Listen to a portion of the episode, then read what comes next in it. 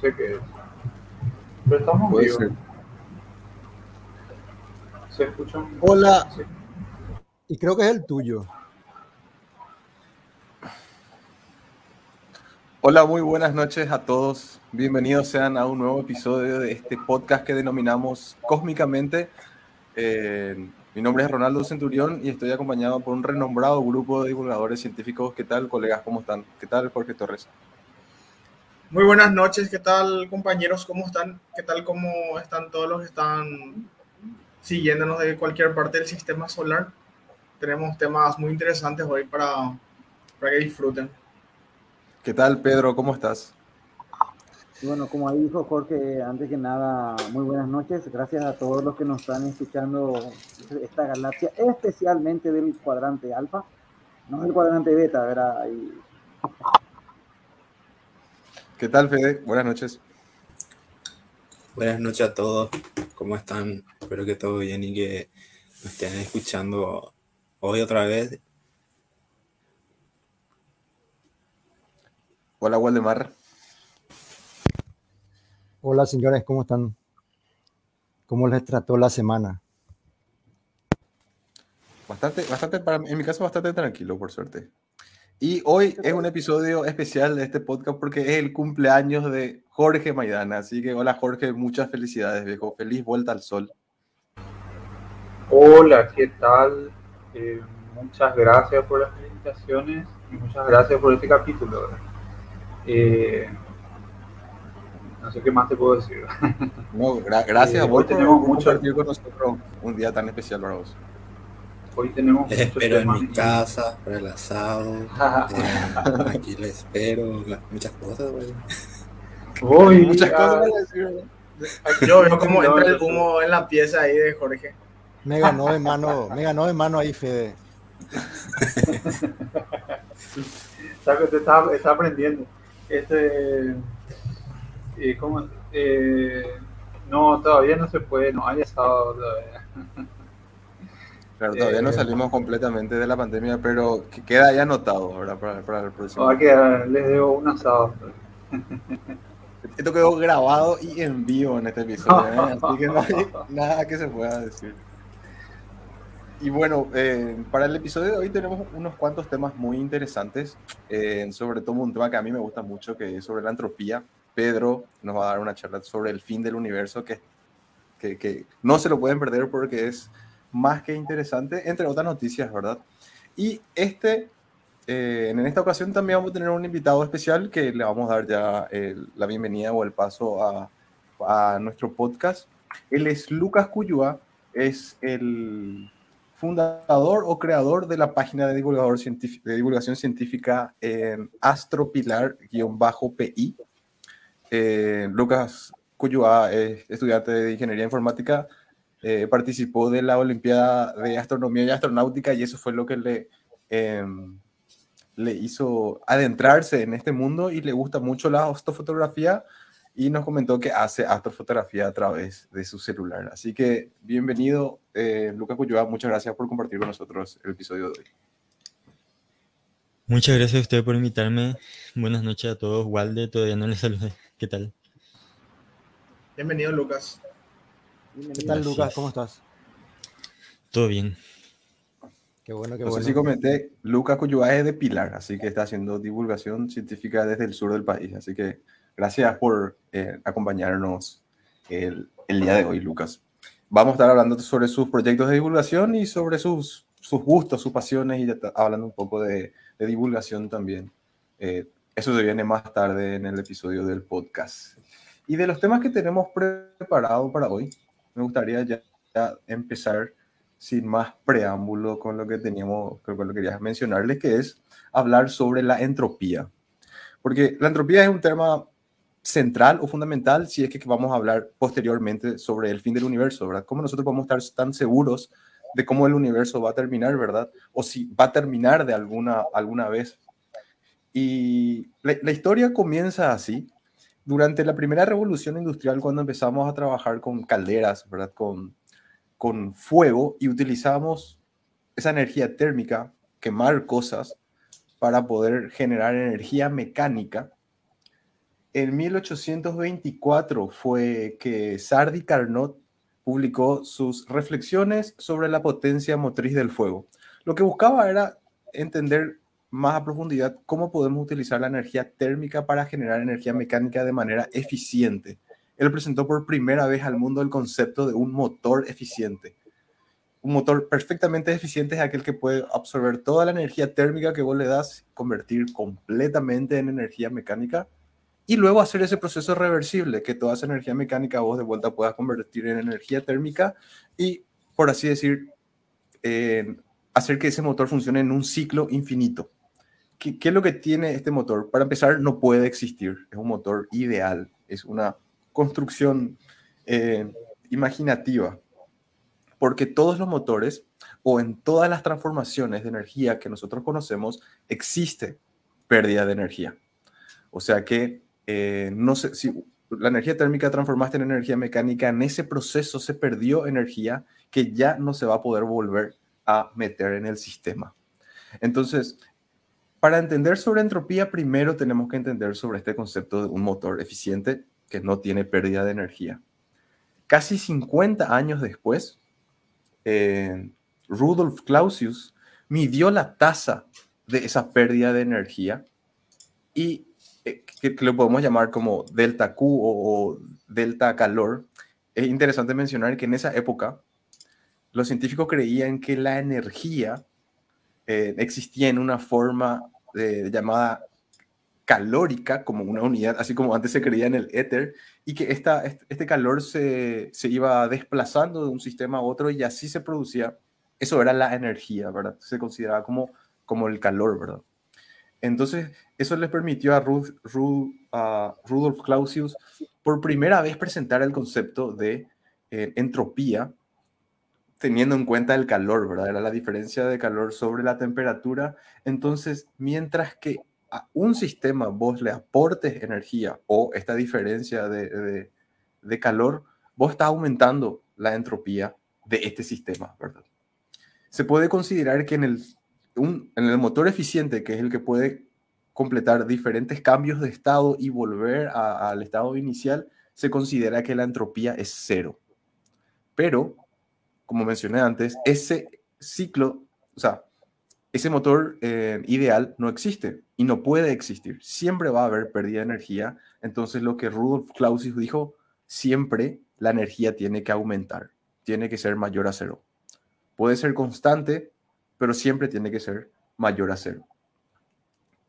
Entonces, el aumento, eh, ahí también podrían entender que cuando la entropía de un sistema aumenta, la energía está mucho más dispersa y entonces menos trabajo útil se puede realizar con ese motor. Entonces, eh, a mayor entropía, menor trabajo se puede realizar. Entonces, también podemos entender que eso es lo que ocurre, por ejemplo, en una taza de café que está caliente. Eh, ese calor empieza a disiparse y eventualmente la taza va a estar a la misma temperatura que, el, que, la habitación que la rodea o a temperatura ambiente. Ese proceso es irreversible, el calor no puede terminar entrando de vuelta a la taza. Y podemos hacer una analogía de eso con el sol, por ejemplo. El sol puede ser esta taza de café que está irradiando calor y que su energía se está disipando mientras la entropía está aumentando. Y eso no puede, así como esa taza de café terminó em, a temperatura ambiente, podemos considerar que el sol, nuestro sol o cualquier estrella eventualmente terminaría de esa forma. No fue hasta cientos de años después, no cientos de años, que Louis Boltzmann empezó a estudiar a profundidad este concepto de entropía, pero ya no más entendiendo desde el calor, sino haciendo la utilización de la mecánica estadística. Boltzmann presentó lo que es la teoría cinética de los gases, donde empezó a estudiar el comportamiento de pequeñas partículas de estos gases y donde él estudiaba eh, cómo se mueven o cómo se van a comportar teniendo en cuenta las leyes de Newton. Y de estas afirmaciones que parecen bastante sencillas, ¿verdad? Estudiar pequeñas partículas con las leyes de Newton empezaron a salir como conclusiones que eran eh, bastante tanjantes. Eh, eso llegó a decir en Einstein que él creía que esta, este concepto de Boltzmann que, presentó es una de las teorías más robustas de la física o de la ciencia y que no en el futuro no va a ser eh, desbalcada o, demostrada como incorrecta, ¿verdad?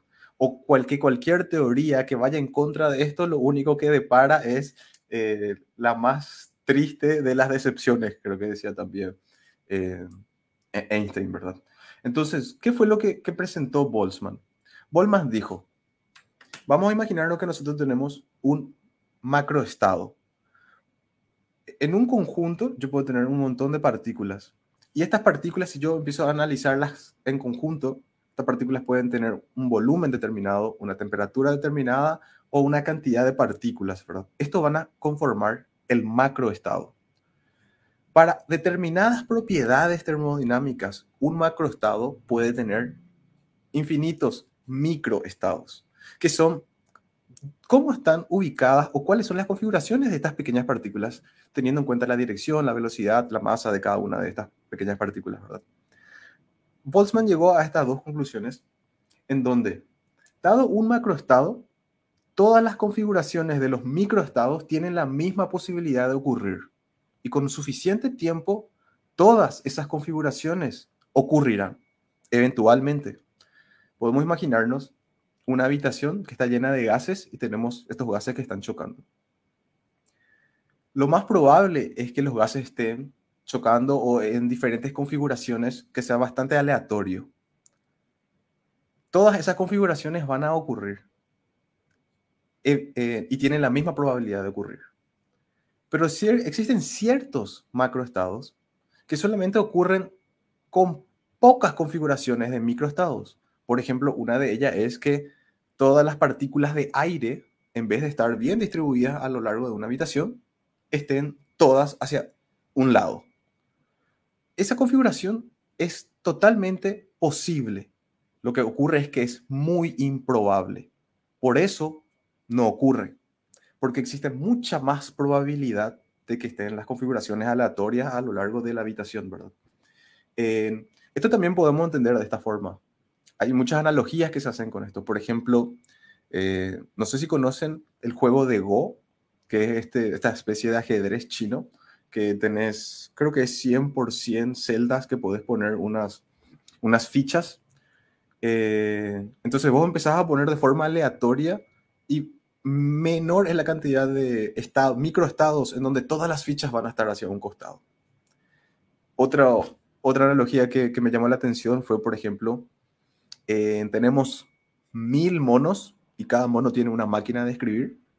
Y estos monos empiezan a teclear de forma aleatoria en las máquinas de escribir. Y vos dejás que esos monos trabajen por muchísimo tiempo. Eventualmente esos monos van a escribir la obra completa de Shakespeare. De forma aleatoria. Va a ocurrir. Lo que, lo que pasa es que es muy improbable que ocurra. Pero estos monos golpeando al azar las, las teclas podían, podrían eventualmente escribir toda la obra de Shakespeare, solamente que eso es muy improbable y para que eso ocurra podemos considerar que la entropía tiene que ser muy baja. Eh, ¿Cuál es la probabilidad? O sea, ¿cuántas posibilidades hay de que terminen escribiendo la obra de Shakespeare versus todas las cosas random que pueden escribir, ¿verdad? A eso nos referimos cuando de repente existen eh, macroestados que dependen de pocas posibilidades de microestados. Eh, existen, y acá se presta esto a una, una confusión que solemos tener, que te mencionan que la entropía es la forma que nosotros utilizamos o es la unidad de medida del caos.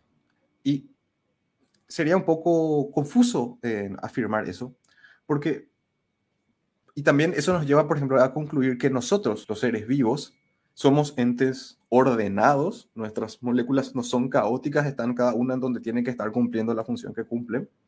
Entonces, ¿cómo nosotros qué estamos haciendo? Revirtiendo la entropía del universo. Y la verdad es que no, porque la segunda ley de la termodinámica no es contradictoria con la existencia de seres vivos. No hay que confundir. El orden no es lo mismo que baja entropía incluso estas configuraciones que somos nosotros los seres vivos, que consideramos ordenadas, pueden ser eh, frutos de mucha entropía. Es más, de ahí venimos, ¿verdad? Gracias a esa entropía es que eh, estos, eh, estas configuraciones complejas que somos los seres vivos pueden dar, dar lugar, ¿verdad? Durante el proceso de aumento de la entropía o por ende de la máxima entropía o la disipación de la energía del universo, o sea, el universo está yendo a su fin y en ese proceso caótico surgimos nosotros. Frutos de la entropía, no eh, vamos en contra de esas leyes, ¿verdad? Porque eh, viene el dilema de que si con la existencia de los seres vivos se está contraviniendo los principios de la termodinámica, pero la respuesta es que no, no existe ninguna contradicción. La explicación está en que todos los seres vivos, ya sean bacterias, plantas, animales, tienen que extraer energía de sus alrededores. Y al hacer eso, aumentan la entropía de su sistema o del sistema en donde ellos eh, están, ¿verdad? Por ejemplo, obtienen energía de la combustión de la materia orgánica para aumentar y mantener su propia complejidad orgánica. Por esta razón, en los... Decime, te quiero agregar algo, algo curioso nomás de eso que estás comentando justamente, que, que había leído hace, hace mucho ya realmente. justamente a ese acto de, de consumir otra vez eh, otros recursos orgánicos, vamos a decirle, para aumentar nuestra entropía, es lo que estamos haciendo es consumir entropía, pero negativa hacia nosotros. Estamos, de alguna forma, eh, no es el concepto correcto matemáticamente hablando, entropía negativa, pero así, le denominaban a este, a este mecanismo, así por decirlo. Eso más quería agregar, porque antes que se me pase. Fantástico, que claro, porque es como que nosotros estamos aumentando nuestra entropía, quitando la entropía del entorno donde nosotros estamos. Eh, también tenemos, ningún organismo vive sin comer, entonces ellos necesitan aumentar su propia entropía para mantener vivo o si no, terminan falleciendo, ¿verdad? Entonces, no, no podemos dar cuenta ahí como primero se entendió la entropía como una cuestión de cómo la energía fluye y cómo nosotros podemos tener procesos energéticos que sean más o menos eficientes. Y ahí llegamos a la conclusión de que no se puede tener procesos perfectamente eficientes siempre va a haber pérdida de energía. Por ende, siempre la energía va a terminar disipándose. Por ende, la entropía del universo solamente puede aumentar.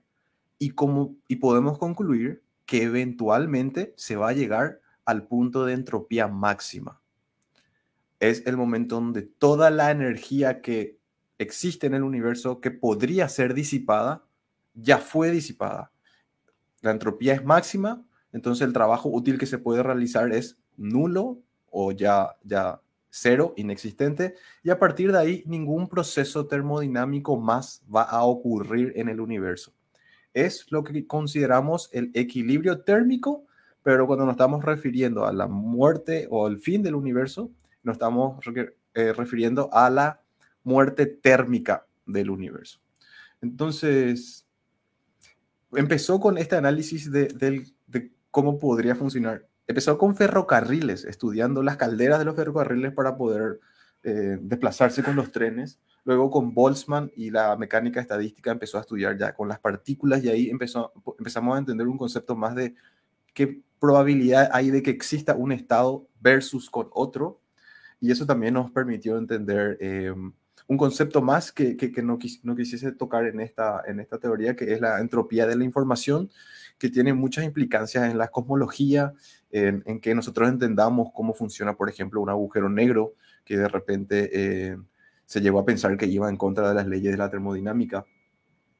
Entonces, así como vemos que una taza de café se enfría y que su energía se disipa, podemos ver que nuestro Sol eventualmente también va a disipar toda su energía y podemos extrapolar a todo el universo que eventualmente va a usar toda su energía. Pero no se preocupen que esto va a ocurrir en miles de millones de años como ya vamos a poder aprender con la charla que se viene ahora del profesor Pedro Acosta que nos va a hablar más a profundidad sobre estos temas. Esto era como una pequeña introducción o pincelada sobre la entropía para que nosotros podamos estar prestos para la charla que se viene ahora. Así que no sé si tienen alguna pregunta o comentario que tengan que hacer, queridos colegas. o alguna salvedad, algo que no mencioné.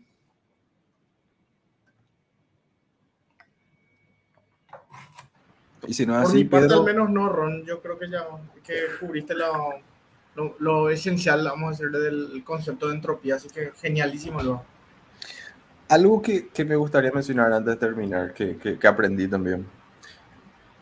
¿Se les pasó que alguna vez pusieron su auricular en su bolsillo y, se, y cuando quitaron estaba hecho nudos? Y decís, ¿cómo ocurrió esto? ¿Acaso no era más difícil que estos nudos terminen haciéndose que, simplemente quede todo desenredado el auricular? Lo que ocurre es que el auricular en tu bolsillo es como un sistema termodinámico. Cuando vos estás caminando, vos estás impregnándole energía a tu bolsillo o al auricular que empieza a moverse. Como aumenta su entropía, aumenta la cantidad, la probabilidad de microestados en el que puede estar. Y con ese aumento de probabilidad de microestado es más probable que termine enredándose. Entonces, cuando quitas alguna vez un auricular enredado de tu bolsillo, acordate de la entropía y del fin del universo. Pedro, cuando quieras.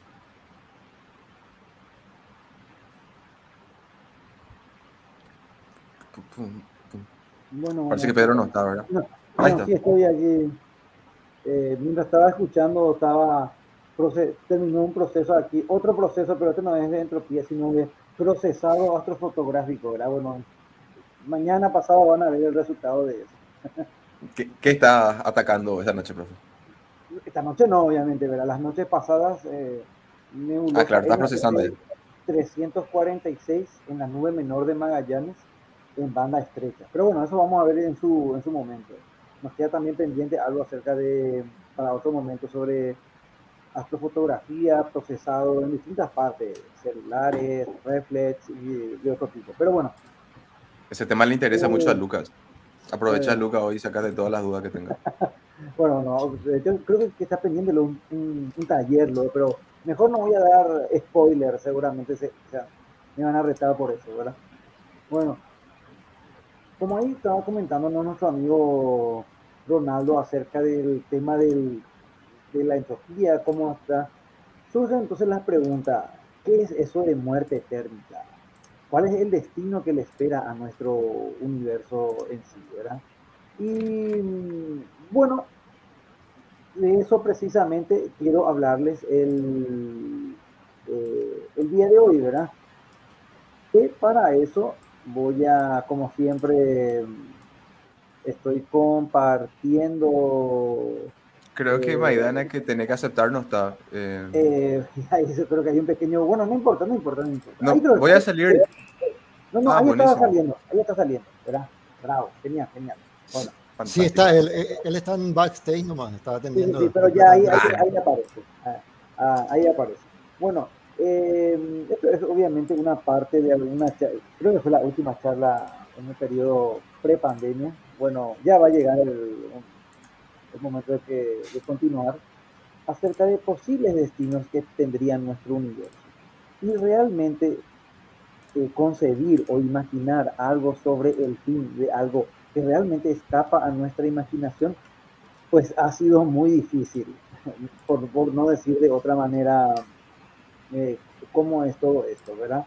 Bien, eh, pero antes de ver un poco esto, habíamos visto, en, habíamos hablado en algunas otras charlas anteriores que el universo es algo realmente grande, repleto de montón de cosas y la palabra exacta sería de que no tenemos una certeza, bueno, ¿cómo tener certeza de algo que ocurrirá tan lejos en el tiempo acerca de cómo podría terminar nuestro universo?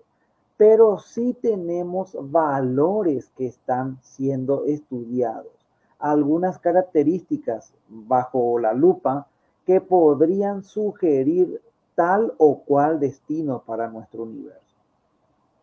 No voy a entrar en tantos detalles acerca de lo que es el espacio-tiempo. Creo que en, una en uno de los grupos el profesor Waldemar estuvo comentando de que sí, sabemos que el espacio-tiempo no es una malla flexible bidimensional, pero ayuda mucho a, poder visualizar, ¿verdad?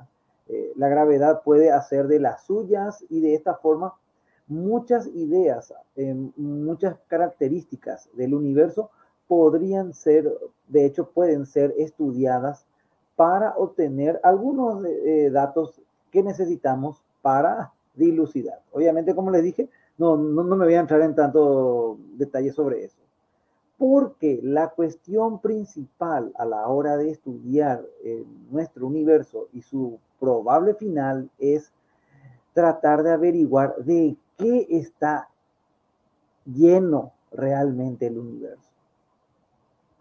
Mm, ¿Por qué se expandió el universo? En las teorías mm, más aceptadas hasta ahora, el universo se está expandiendo. ¿Qué es lo que hace que el universo siga expandiendo? Eh, ¿Llegará algún momento a detenerse la expansión? ¿Volverá a contraerse? ¿Hay algo que está empujando la expansión? Muchas de estas otras preguntas que en realidad dependen de este gráfico. Para poder empezar a entender un poco sobre qué podría pasar con nuestro universo, hay que recordar que el mismo tiene, aparte de la materia normal y la energía que podemos ver, un, no no, sabemos ni de qué trata, ¿verdad? Algo, vamos a llamar a usar el término algo, que se comporta como si fuese materia, es decir, altera en forma, interactúa con la gravedad con nada más, que le damos el nombre popular de materia oscura, ¿verdad? Eh, un tema para otro momento de qué podría ser la materia oscura. Mientras que por otro lado hemos encontrado el indicio, o mejor, eh, se ha medido la existencia, vaya uno a saber realmente lo que es, de algo que actúa como si se tratase de energía extra, energía que no podemos ver, eh, a la que le damos el nombre de energía oscura. Digamos que con estas configuraciones tiene un poco de sentido nuestro universo. Nuevamente, como les dije, eh, sobre la naturaleza precisa de la materia oscura y la energía oscura es algo que sigue en, eh, en estudio, pero podría ayudar a explicar el comportamiento del universo. La materia oscura se comportaría como una materia normal, eh, solamente que por alguna razón es totalmente invisible al espectro electromagnético y podría detener, o al menos la idea es que podría alguna vez llegar a detener la expansión del universo. Por el contrario, la energía oscura funcionaría en, el sentido opuesto, ¿verdad? Eh, aumentar la expansión del universo por lo que los escenarios que voy a, explicar someramente en un, en, un momento, en realidad va a depender de los verdaderos valores que tengan, eh, de los verdaderos porcentajes que tengan tanto la materia oscura como la energía oscura. Porque al final es una lucha entre eh, estos dos colosos. Bueno, sería entre la expansión y la gravedad. Esa sería la lucha entre el universo para determinar. Antes de continuar, ¿cómo nosotros podemos saber muchas de estas cosas? Yo quiero, creo que una vez ya hablamos, pero volver a recalcar el, eh, el concepto de universo observable. Porque muchas veces eh, la gente está acostumbrada a ver, uff, el telescopio espacial Hubble vio esta galaxia eh, GZ11 que está ya en el fin del universo y eh, en realidad no está en el fin del universo. No sabemos el tamaño del universo. Algunas teorías hasta postulan que podría ser infinito. Y antes de que me digan, sí, algo infinito también se podría estar expandiendo. Pero para nuestro caso, nuestro universo, lo que podemos ver, lo que podemos observar, es una región fija conocida como universo observable. Todo fenómeno que ocurra dentro de un radio aproximadamente de 13.800 eh, años luz eh, en, este momento, eventualmente la información, la luz, para que nos entendamos, las ondas gravitatorias, llegaría a nosotros. Lo que ocurra más allá de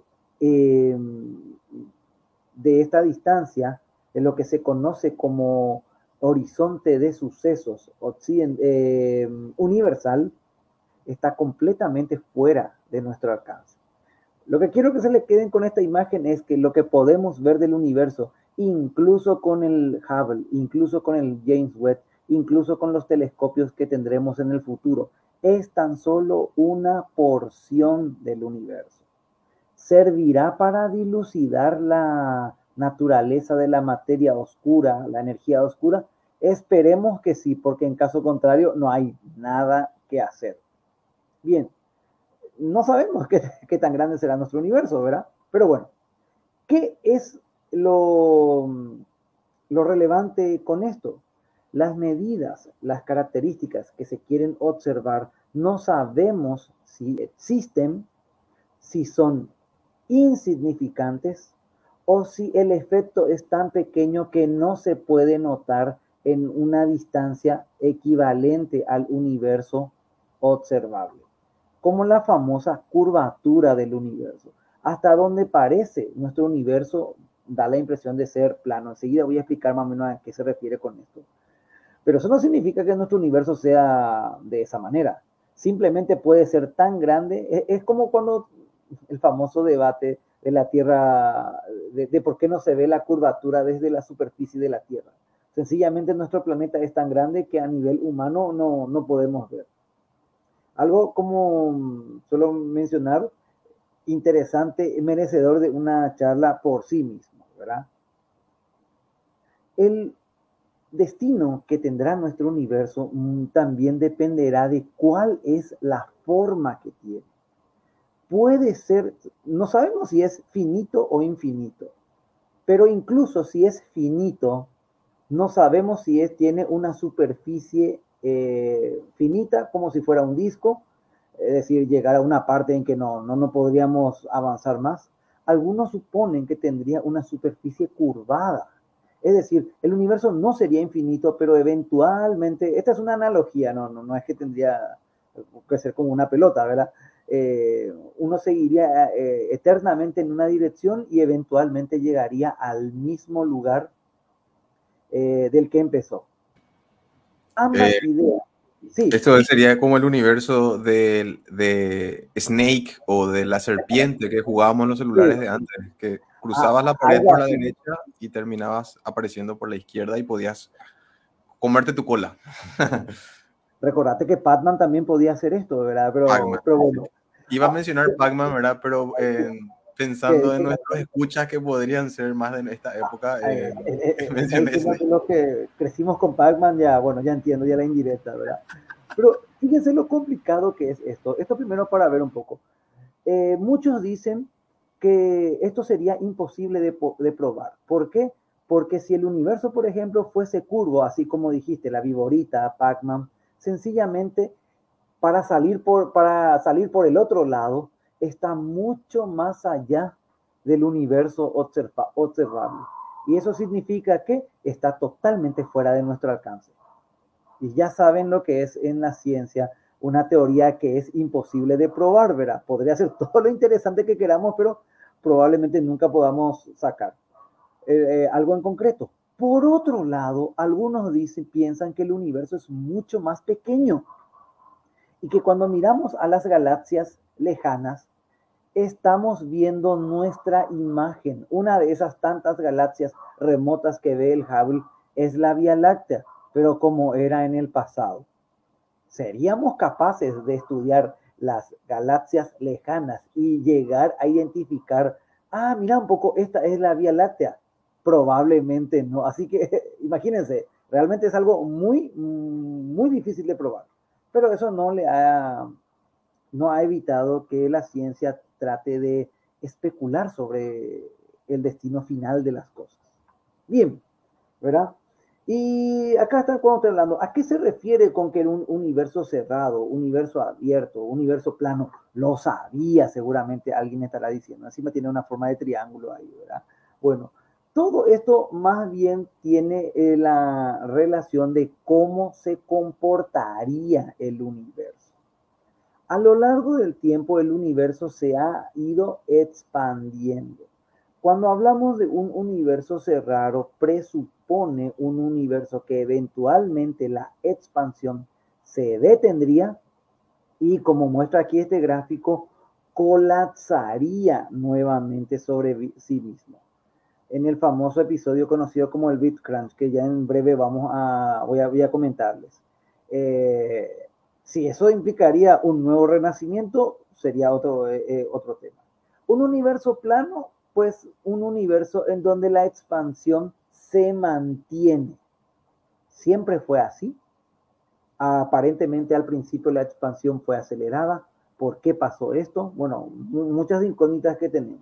Mientras que un universo con una curvatura negativa, lo que se consideraría abierto, es aquel en el que la expansión se está acelerando. Y se preguntarán, antes de ver las características, porque dependiendo de esto es el probable fin de todo lo que existe. Hasta donde sabemos, hasta donde hemos podido medir, todo apunta a un universo abierto, pero apenas. Es decir, sería como un universo ligeramente abierto se está expandiendo, se está acelerando la expansión, pero a un ritmo pequeño. Vamos a ver qué implica todo esto. Pedro, consulta, antes que continúes, a, eso te referís con la geometría hiperbólica, ¿verdad? La forma del universo hiperbólico, ¿verdad? En realidad es una representación, no necesariamente, como siempre les digo, claro. no, no es que ya, ¿por qué lo siento? Porque muchas veces ocurre, ¿Por qué los científicos eh, creen que el universo tiene esa forma así triangular? Creo que esto, ¿verdad? Es una forma de representar. Sabemos bien de que en realidad esto, eh, son superficies bidimensionales. Por más que ahí parezca una esfera, la superficie es bidimensional. Eh, es una forma de visualizar, ¿verdad? Que en teoría es más fácil, aunque muchas veces yo he encontrado de que cuesta también ni hablemos de lo que es entre ¿verdad? Pero bueno, entonces, la gravedad que quiere atraer a, las cosas o la energía oscura que está queriendo continuar y si es posible acelerar la expansión. Ese es, esto, esta es la pelea, la, eh, batalla universal, ¿verdad? Que determinará el destino de todos. Parece muy película de Marvel ya.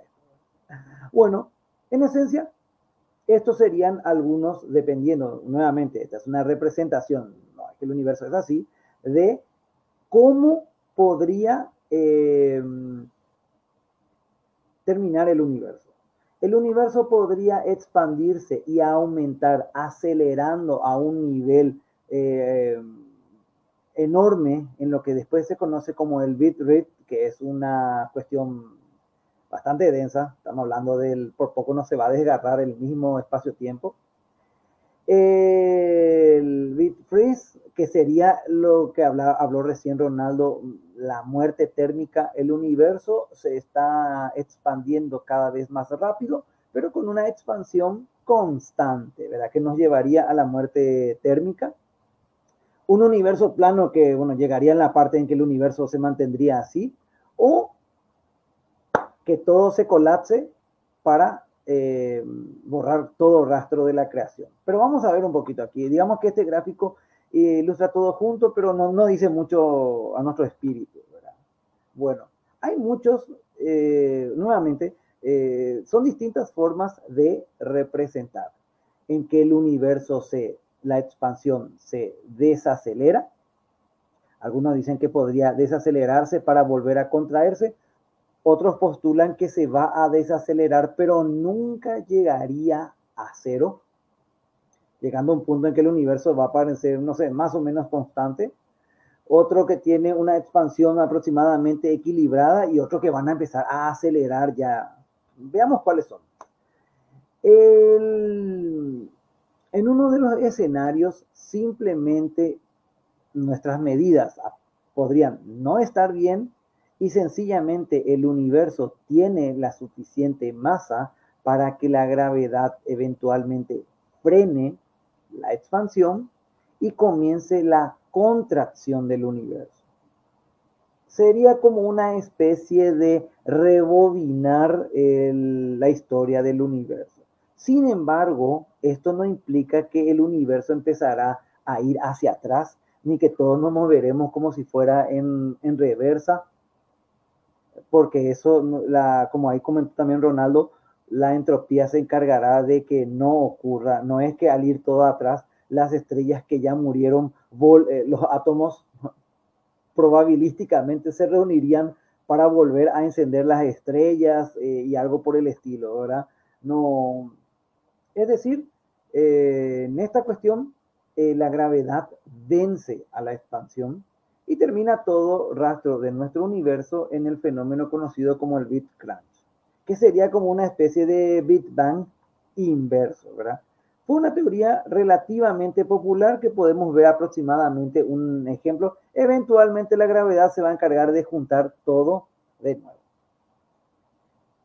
Que, bueno, sería, y ahí desaparecería todo, ¿verdad? Eh, ¿Para qué? Para nunca volver a existir o volver, o, otro universo, vaya uno a saber. Bien, aquí tengo que hacer, por más que no habla del fin del universo, en este caso, el Bit Crunch, el, el escenario en el que la gravedad vence, también está asociado con una teoría del origen del universo. Las otras no, pero esta sí, que es la del universo pulsante. Es decir, que eventualmente nuestro universo se volvería a colapsar, pero del colapso, hablando mal y pronto, podríamos decir que el universo rebotaría para volver a tener otro ciclo, como si fuera otro, otro universo, ¿verdad?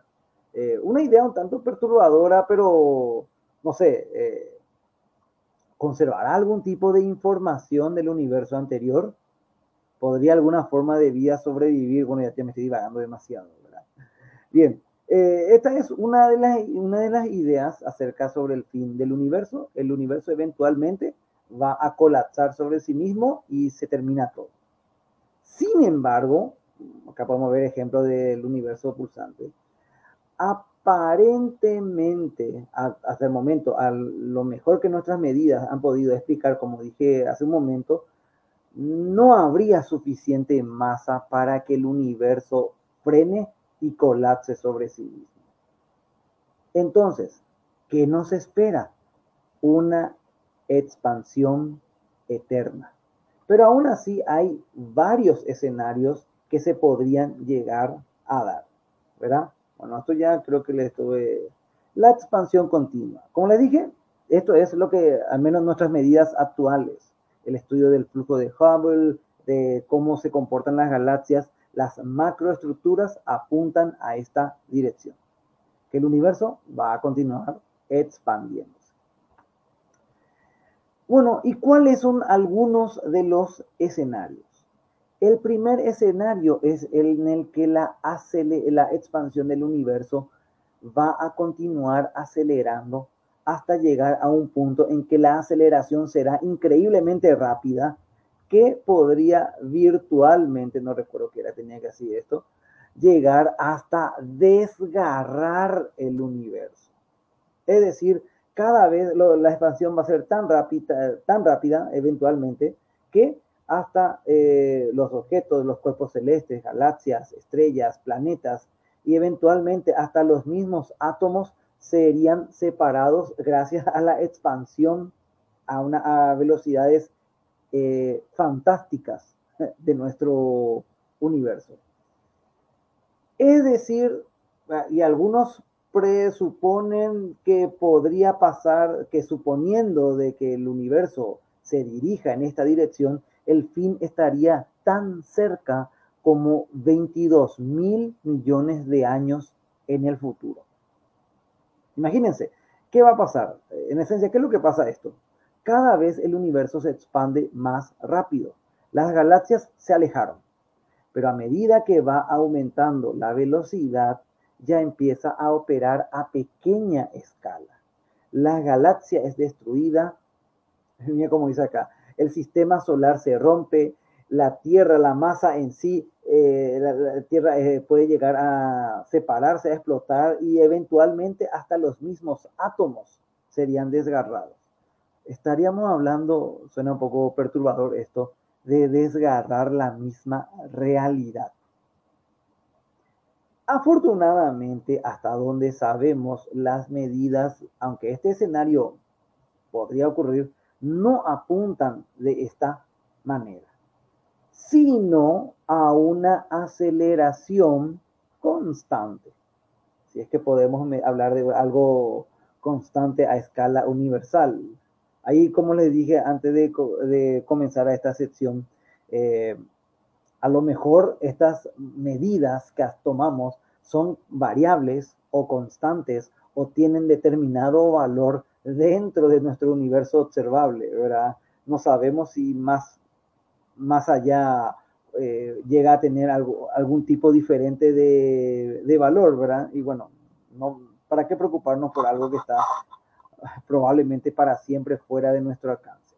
El bit freeze, la muerte térmica, implica, es la que está más acorde a, los, a lo que hoy estamos observando. ¿Qué va a ocurrir aquí? El universo va a continuar su expansión, pero de una forma mesurada. Es decir, las galaxias van a seguir existiendo eh, durante muchísimo tiempo, ¿verdad? Esto vamos, vamos a tener aquí los cúmulos de galaxias, van a estar poblando el universo, hasta que eventualmente el universo vaya envejeciendo, la expansión vaya separando, alejando eh, los cúmulos de galaxias entre sí y eventualmente se apagan las luces en el universo. Las últimas lucecitas que quedan serían rojas ya de estar cerca del borde del universo, hasta que eventualmente este será el futuro de nuestro universo. Pero todavía no es el fin. Estamos hablando de cómo se vería el universo en longitudes de ondas similares a las que puede ver el, el ojo humano. El universo seguirá brillando, pero en otras longitudes de onda, mucho más pequeñas, tanto que dentro de 10 a la 12 años, eh, lo que quedaba de la Vía Láctea, de Andrómeda, de la galaxia del Triángulo, es decir, de las galaxias del grupo local, habrán formado una enorme galaxia elíptica. Es el destino de los grupos o cúmulos de galaxias. Ah, antes de continuar, muchos me van a decir, pero ¿cómo el profe está hablando de que las galaxias se están separando unas de otras? Pero si yo acabo de ver que en el Facebook pusieron que Andrómeda se dirige a chocar contra nosotros. Eh, ¿Acaso estamos mintiendo con razón? ¿Te paga la NASA para mentir? No. Eh, ojalá me pagase la NASA. Pero bueno, eso no, si están escuchando aquí, ¿qué ocurre con esto? La expansión está operando a gran escala. Sin embargo, los objetos formados bajo la acción de la gravedad, el sistema solar, la Vía Láctea y el grupo local de galaxias se hallan lo suficientemente cerca unos de otros para vencer a la expansión del universo. Los que se alejan son los grupos de galaxias. Esto incluso ya hemos observado con los grupos cercanos de galaxias. Algunos realmente bastante cerca que paulatinamente se están separando de nosotros. Entonces, el destino del grupo local de galaxias es una galaxia elíptica gigante, donde se ha agotado casi todo el gas y las estrellas ya no están naciendo en el universo. Para que paulatinamente, bueno, ¿y qué, estará pasando en, ese entonces, verdad? Eh, bueno, no le voy a estar haciendo perder el tiempo comentándole cómo, cómo brilla una estrella, recordándole siempre de que una estrella es un equilibrio entre la gravedad que intenta comprimir a la estrella y la fusión nuclear que quiere hacer que ésta explote. Bueno, así brillan las eh, estrellas.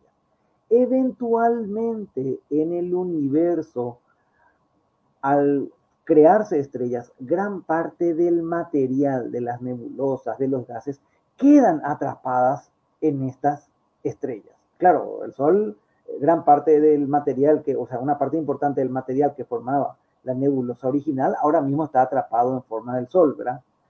Y después explotan como supernovas o como novas. En esencia, al ir pasando el tiempo, una pequeña cantidad que de, de material interestelar queda atrapado. A medida que el universo vaya envejeciendo y vayan pasando cada vez nuevas generaciones de estrellas, el material para formar las estrellas va a estar disminuyendo. Eso sin hablar de que el universo se va a ir expandiendo. Tanto así que al final solamente estarán sobreviviendo las estrellas enanas rojas. ¿Por qué las enanas rojas? Porque son las estrellas que viven más. Estrellas como nuestro Sol, una enana amarilla, tiene un periodo de vida de 10 mil millones de años.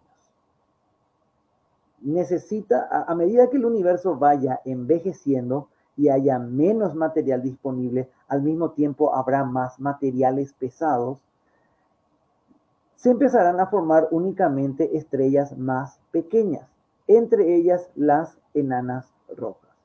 Las enanas rojas tienen un periodo de vida de 100 mil millones de años hasta en teoría un billón de años. Por lo que las estrellas blancas, amarillas, naranjas, azuladas, posiblemente hayan desaparecido hace mucho tiempo y el universo tendrá un color rojizo. Y termina una época en el universo, el fin de la era estelar las estrellas abandonan la existencia.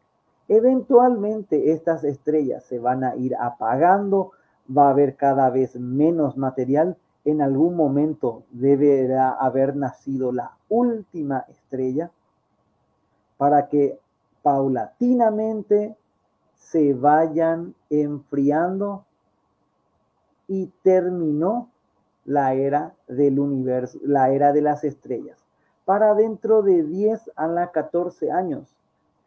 Ya no habrá estrellas en el universo. Y le espera, ahora entienden por qué se habla de la muerte térmica. Ya no hay mm, eh, esto, estas estructuras enviando radiación de todo tipo para, eh, digamos, para borrar la oscuridad a nuestro alrededor. Una idea un poco, como siempre digo, un tanto perturbadora. Pero eso no quiere decir que nuestro universo ya haya terminado. No, al universo todavía le queda muchísimo tiempo. Solamente que el tiempo, la era estelar, terminó. Y comenzará la era de la materia degenerada. De ahí que se le da la era degenerada. Aclarando para que no se entienda de otra manera que será una era muy larga. Se estima que iría dentro de, 10 a la 14 a 10 a la 32 años. ¿Saben lo que es un 1 seguido de 32 ceros? Muchas veces cuando hablo de estas medidas, es relativamente fácil de escribir, pero difícil de imaginar. Estamos hablando de las, de las profundidades más tenebrosas del tiempo. ¿Y a qué me refiero con era degenerada o materia degenerada? Pues que el universo o lo que haya quedado de él estará compuesto por otro tipo de objetos, como enanas blancas, enanas marrones, planetas, eh, algunas estrellas exóticas, pero y obviamente no nos olvidemos de los agujeros negros. Pero la típica estrellita, estrellita, ¿dónde está? sí, no, ya no estaría en esta época. Aquí ya, eh, ya entra en consideración numerosas teorías sobre el futuro de la materia y de la energía. Cualquiera que haya estudiado acerca de las partículas fundamentales habrá seguramente escuchado acerca de la, de, la incógnita de si el protón es eh, eterno o eventualmente se desintegra. Bueno, durante la era degenerada, algunas teorías sugieren que los protones empezarían a desintegrarse. Eventualmente estas estrellas degeneradas terminarían chocando entre sí, liberando material como se, fogonazos de luz, una pequeña luz en la más absoluta oscuridad. Tal vez recuerdo de una lejana época en donde las estrellas eh, inundaban el universo. Pero que no les quepa, que no les quepe duda. Si este, que no les quepa la duda, si este es el escenario del universo futuro, eventualmente las, eh, todo este tipo de materia degenerada habrá terminado hasta que solamente queden los ladrillos más fundamentales de la materia. Como les estuve comentando recién, aquí ya seguimos en la muerte térmica del universo, pero ya hay ramificaciones. ¿Se desintegra o no el protón? Si se desintegrase el protón, algunos calculan un tiempo dentro de 10 a la 32 a 10 a la 45 años. Si el protón llega a ser al final inestable, toda la materia que alguna vez formó parte del universo, todo lo que consideramos materia para las 10 a las 45 años, ya se habrá desintegrado. Ya habrá, se habrá transformado en fotones, algunas que otras partículas y nada más. Estamos hablando prácticamente del fin de los átomos, al menos de los átomos que nosotros conocemos. Por otro lado, ¿qué pasaría si al final resulta que el protón es lo único seguro en esta vida? Es decir, que el mismo sea estable. Quiere decir que los átomos todavía, o sea, continuarán incluso en aquella época. Pues aunque tarde muchísimo tiempo, algunos han postulado que toda la materia en el universo para 10 a las 65 años habrían adquirido una forma esférica. ¿Por qué una forma esférica? Pues precisamente la más estable.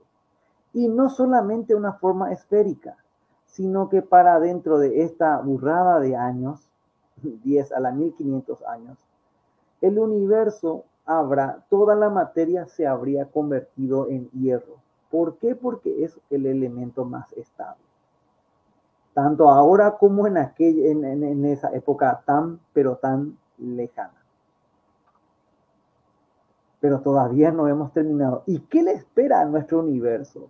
Sin luz, eh, un solo elemento, o tal vez no existan los átomos, que, que hay algo más Eventualmente, tanto si, la, si el protón es estable como si termina desintegrándose, al final, al final, esto daría paso, creo que no di ahí, a la era de los agujeros.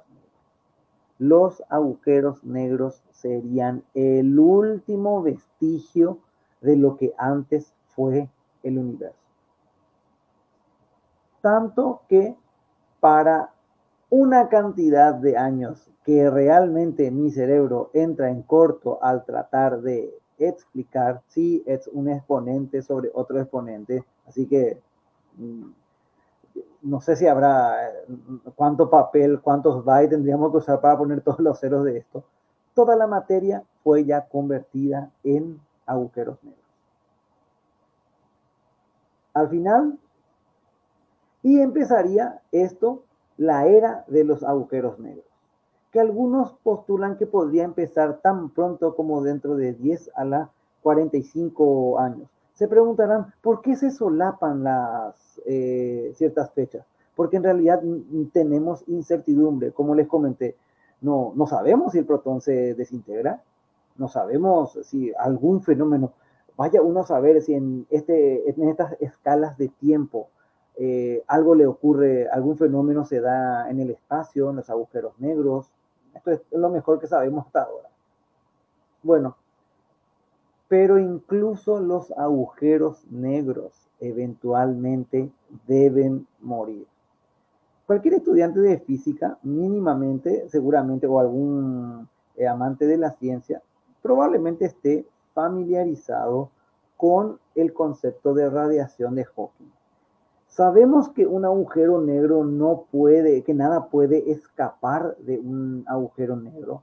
Sin embargo, Hawking eh, desarrolló un concepto que, si bien es cierto, eh, hay mucha confianza, nunca, ha podido, nunca fue precisamente observado, sería muy difícil, la, de la radiación de Hawking. O sea, él eh, consiguió, no sé si sería descubrir o desarrollar o presentar, bueno, sería un tema ya del lenguaje, ¿verdad?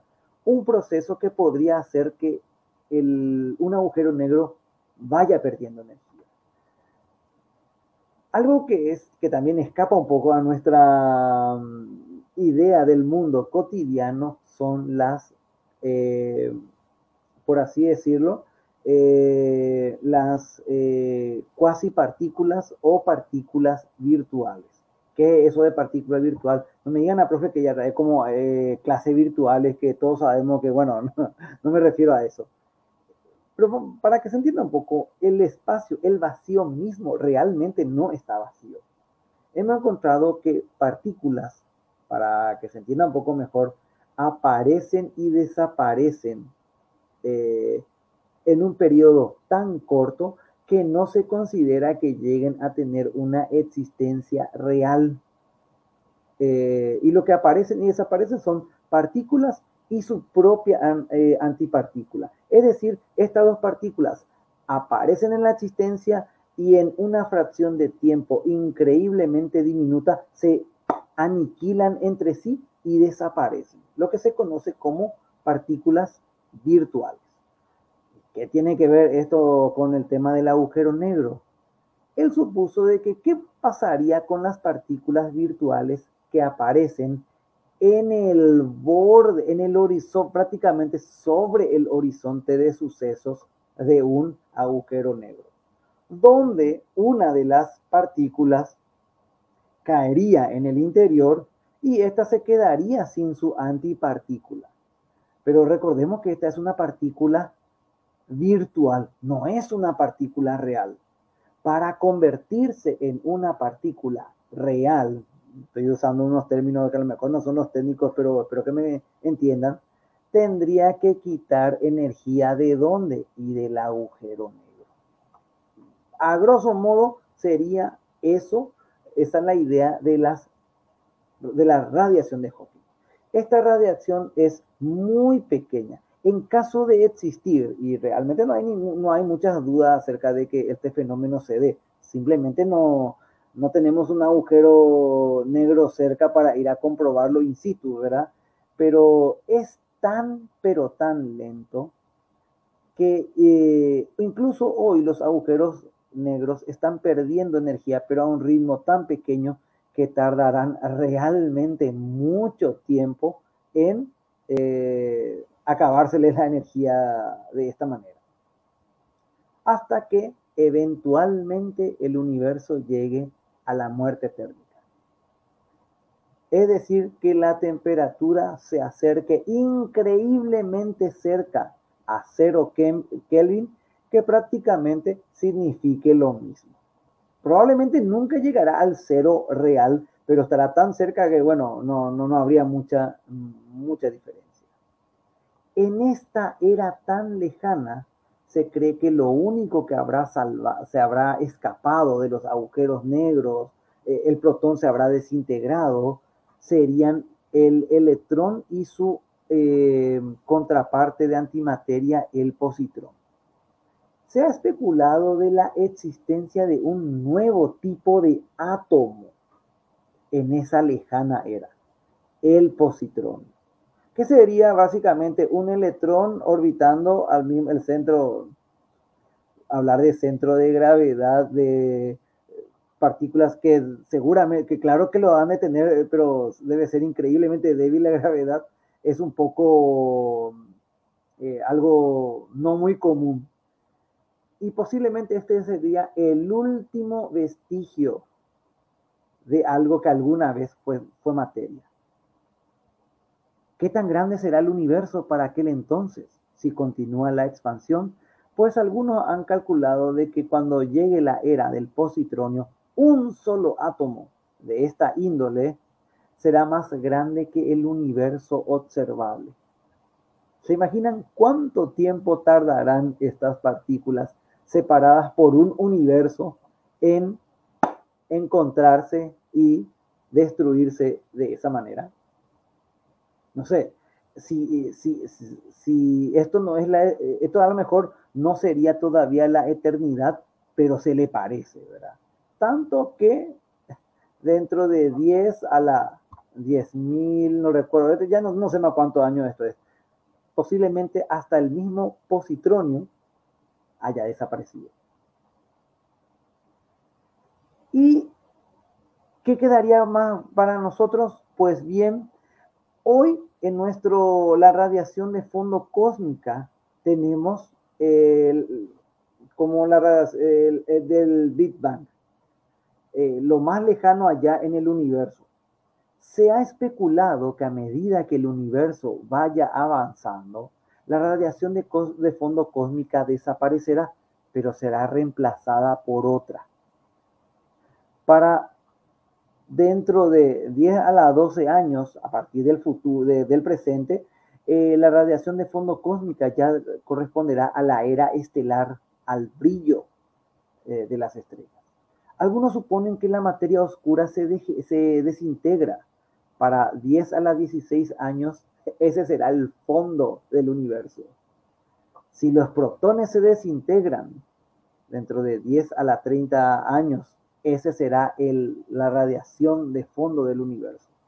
Y si a los 10 a las 60 años, la radiación de Hawking sería prácticamente el último vestigio de radiación en el universo. Hasta llegar, como eh, ya hemos hablado, al final de los tiempos. En el sentido, una muerte térmica, que creo que me gusta esta imagen, donde no exista absolutamente nada. Y bueno, ¿y qué hay más allá? Y la verdad es que es un poco difícil calcular eh, o especular qué podría haber más. Eh, cada vez eh, la temperatura va a ir bajando a un nivel más lento. Podría tardar realmente una eternidad en llegar al cero Kelvin, si es que eso es posible. Algún otro fenómeno se podría dar en el universo y la verdad es que no tenemos idea. ¿Qué, qué podría pasar en algo tan, tan lejano en el tiempo?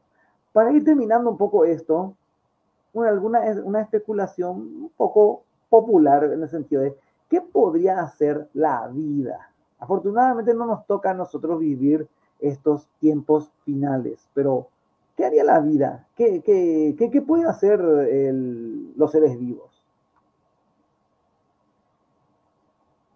Esto es alta especulación, pero como tenemos tanto tiempo para desarrollar, supongamos, no hace falta ni que sea la humanidad, con que sea alguna otra especie eh, que invierta más en su programa espacial, tal vez en aquel lejano futuro las especies avanzadas podrían pastorear estrellas, sí, así como lo están escuchando, desarrollar la tecnología para ir guiando las estrellas, tal vez empezando a ahorrar el gas interestelar, es decir, formando estructuras algo así como en la ciencia ficción son las esferas eh, de, Dyson o demás, alrededor de una estrella, tal vez utilizando, desarrollando la tecnología hoy meramente especulativa para mover estrellas, tal vez escapar del agujero negro de la galaxia central o algo por el estilo.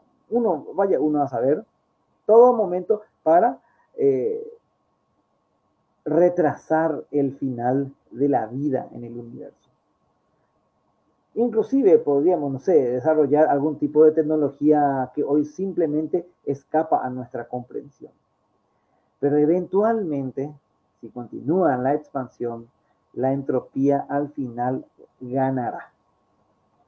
A lo mejor podríamos decidir que ya que el universo se está eh, llenando de agujeros negros, ¿por qué no usar a los mismos para alargar nuestra vida, algunos inclusive hoy, a tan larga distancia en el tiempo, han eh, diseñado conceptos de cómo se podría aprovechar un agujero negro para obtener energía. Podríamos tirarle nuestra basura, ¿verdad? O algo que no necesitemos eh, y devolver algo de energía. Bueno, esto es algo meramente especulativo, ¿verdad? Pero eventualmente también podríamos decir que nuestros cuerpos biológicos son eh, bastante ineficientes, que consumen muchos recursos. Al principio podríamos empezar tal vez convirtiéndonos en una especie de híbridos, hombres, máquinas, hasta que eventualmente reemplazar todo esto. O inclusive, tal vez más allá en el tiempo, los seres de aquella lejana era puedan prescindir completamente de algún tipo de cuerpo y que la inteligencia exista solamente en forma de información. No hace falta que le diga que esta es especulación, pero de la alta, ¿verdad? Vaya uno a saber qué podría pasar. Pero aún así, con todo este ahorro de energía, con todo esto, eventualmente todo terminará. Y algunos proponen, eh, podría haber otro universo, tal vez algo para escapar.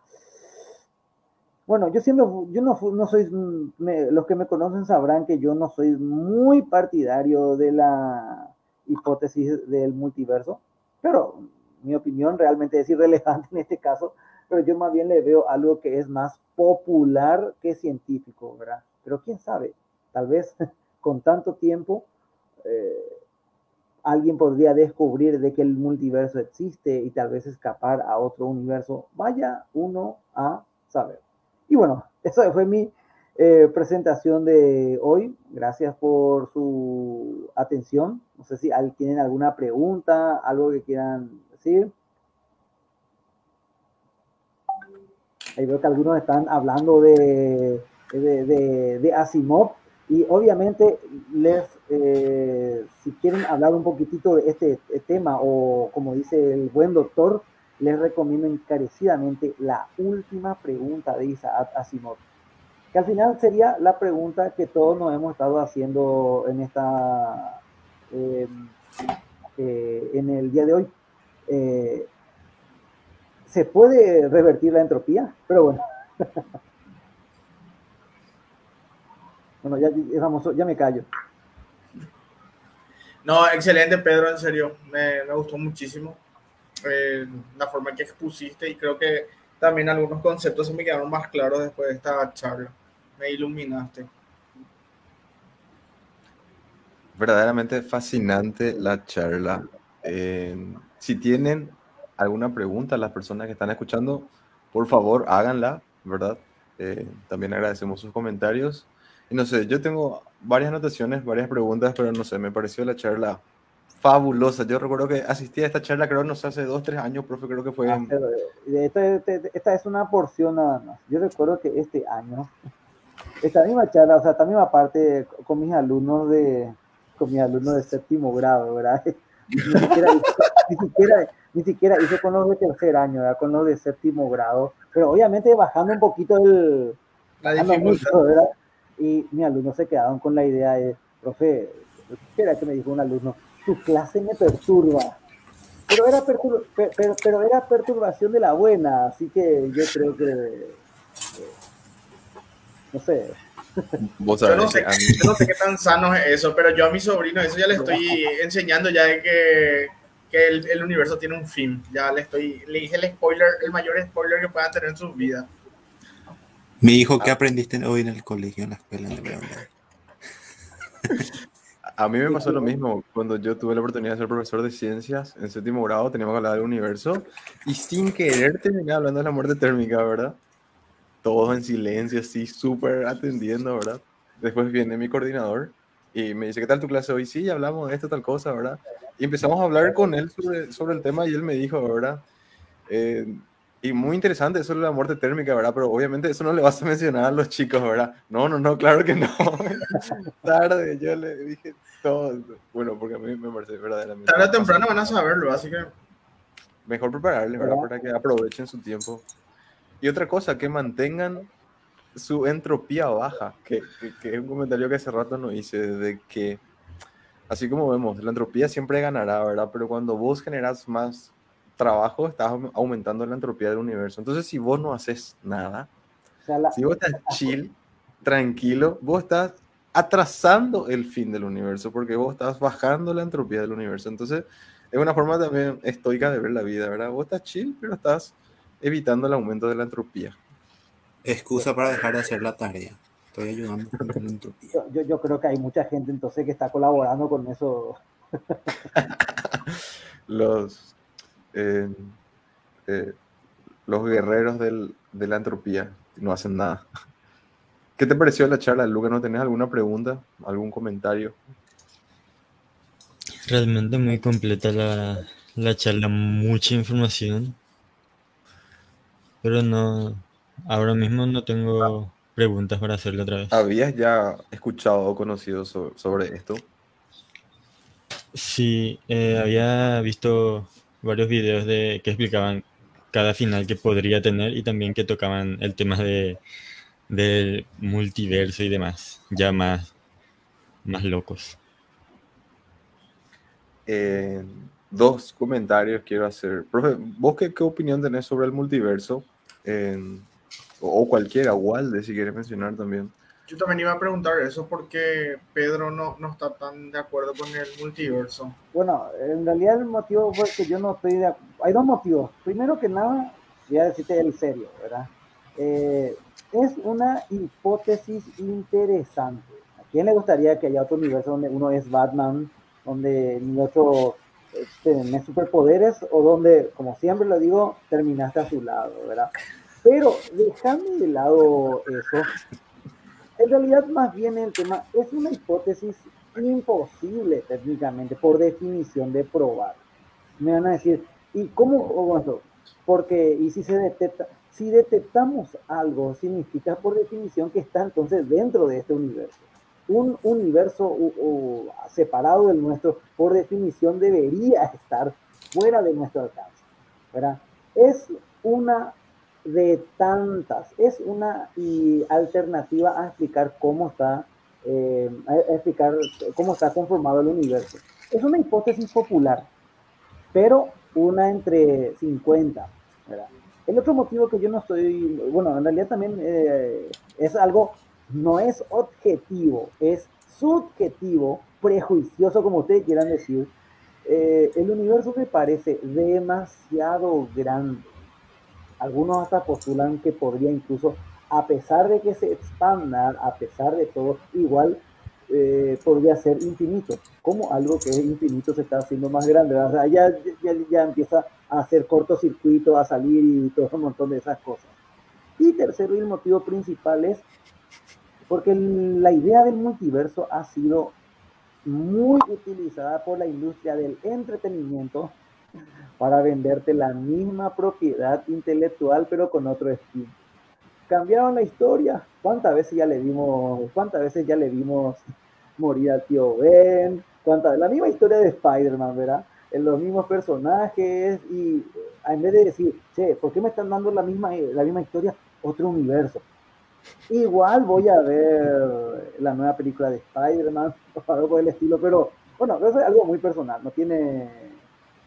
eh, Claro, eh, creo que el concepto de un multiverso es de que no hay forma de que un universo interactúe con otro universo. Son paralelos y no hay forma así de que uno influya en otro, ¿verdad?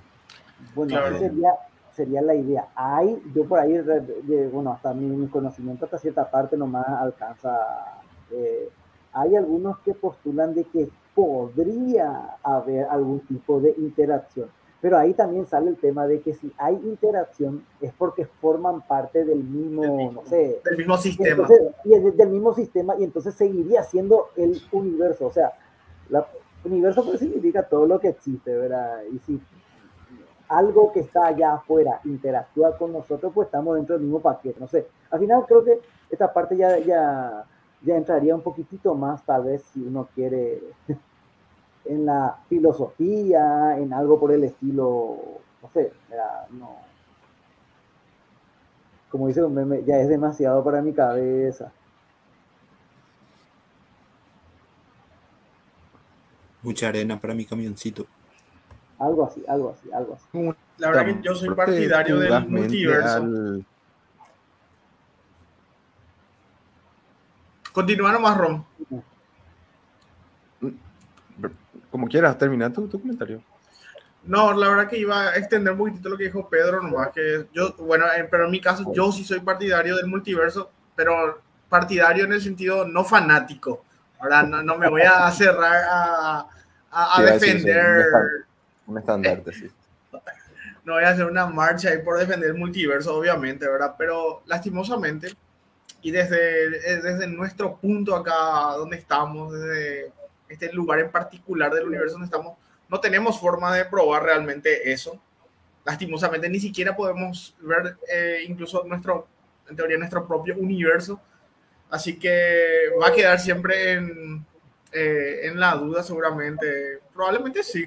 Yo creo que no existe o no debería de existir eh, un impedimento físico eh, por lo cual, ¿por qué no va a existir el universo? Además, ¿por qué nosotros podemos decir que no existe, verdad? Pero, pero bueno, queda ahí, va a quedar siempre ahí. No, hasta que tengamos forma, que probablemente nunca encontremos la forma, se queda en, en ese concepto.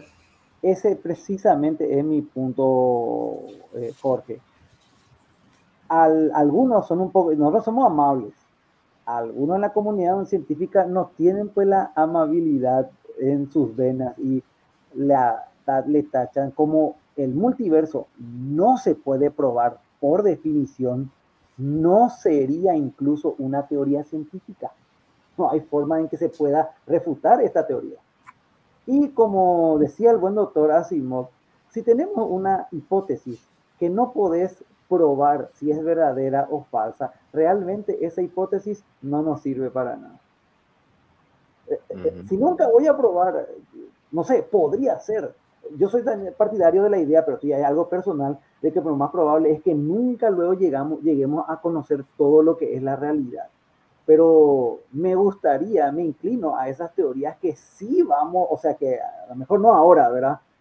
Seguramente dentro de 100 años, si es que sobrevive este podcast, alguien estará diciendo, jaja, qué, qué ignorante esta gente allá en el siglo, a principios del siglo XXI, ¿verdad? Antes de la Tercera Guerra Mundial y después, no, ya, ya cualquier cosa. Ellos no Ay. sabían que se podía revertir la entropía. Qué no se tontos. podía revertir la entropía, no.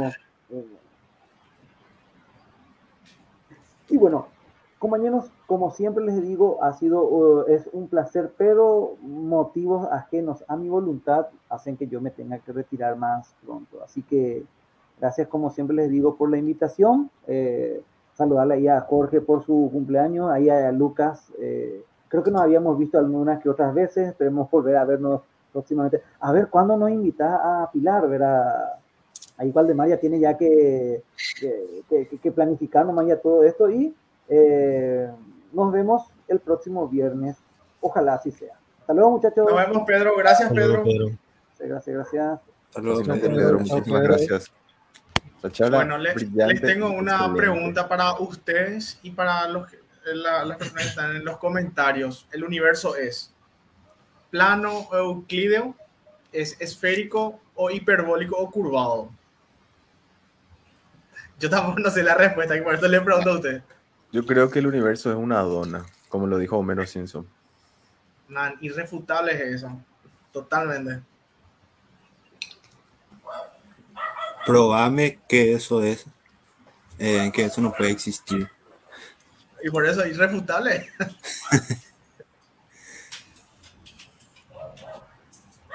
Bueno, no sé si... ¿Ibas a comentar algo, Walde? Me pareció que ibas a decir algo.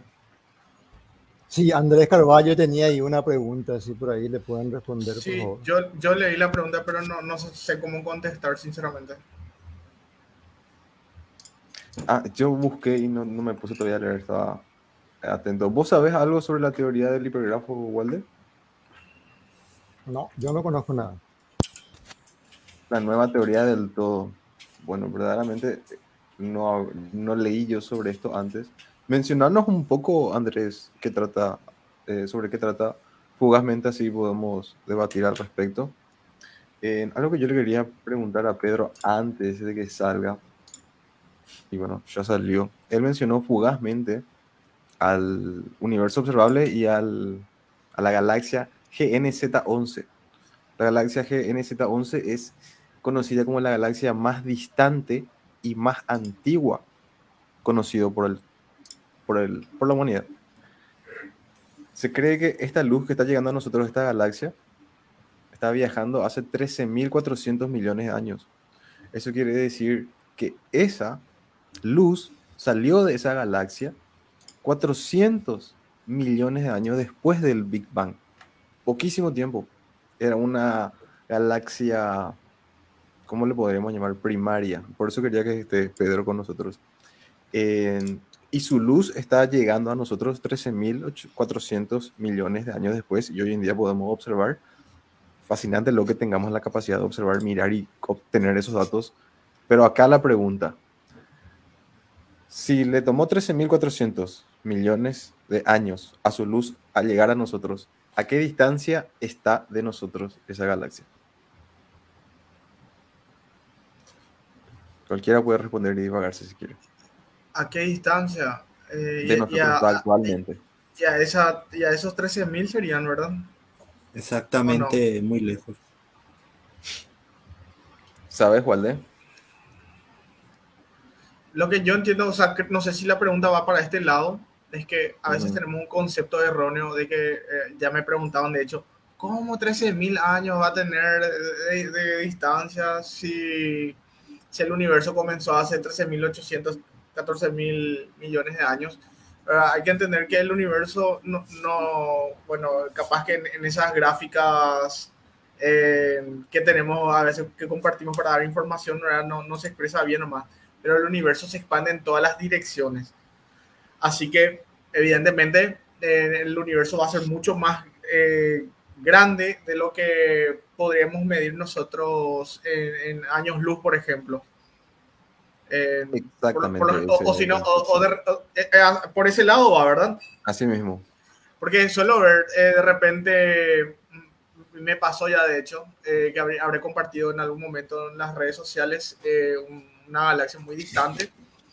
Y, y era esto, ¿y cómo va a, ocurrir, va a estar tan lejos si el la- las primeras galaxias empezaron? Y bueno, eh, eso fue hace unos años y yo no sabía bien contestar eso, ¿verdad? Con el tiempo nomás eh, entendí, ¿verdad? También que, bueno, yo también tenía un concepto muy plano del universo, ¿verdad? Eh, no tenía en cuenta que, como acabo de decir, el universo se expande en todas las direcciones y evidentemente, así como el universo va, va creciendo, eh, para nosotros, de todas las distancias también van a ir aumentando.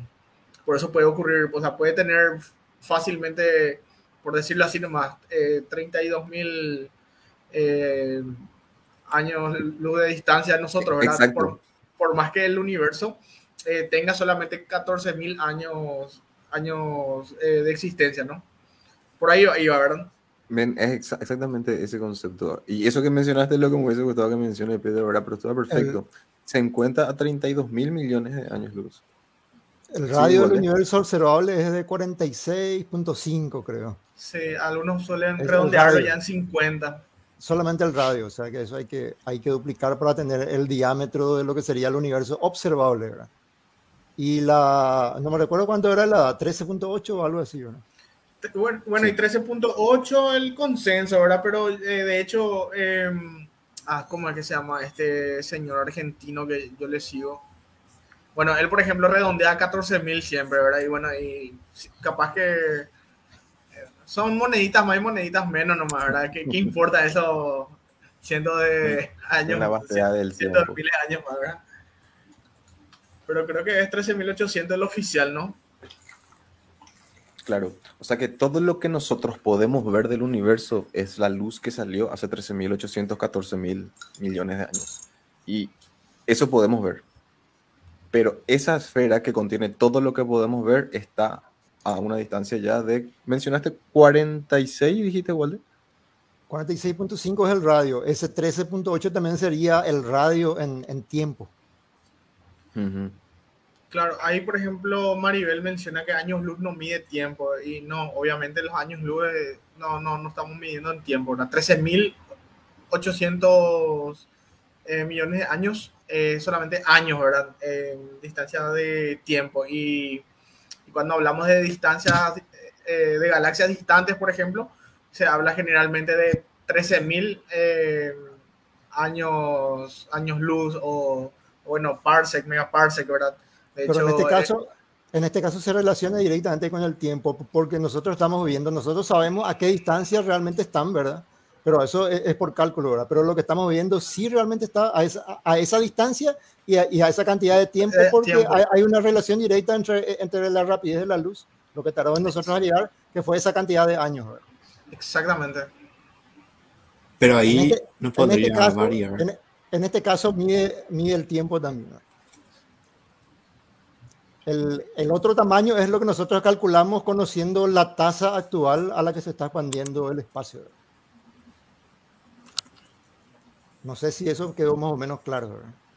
Por mi parte, sí. Quedó claro. Y y era justo eh, lo que quería mencionar sobre el universo observable, porque cuando mencionó esto, Pedro pasó un poco fugazmente. Yo no, tampoco no quería interrumpirle para, para mencionar más sobre esto, porque de repente es también un concepto que no, que no queda tan claro.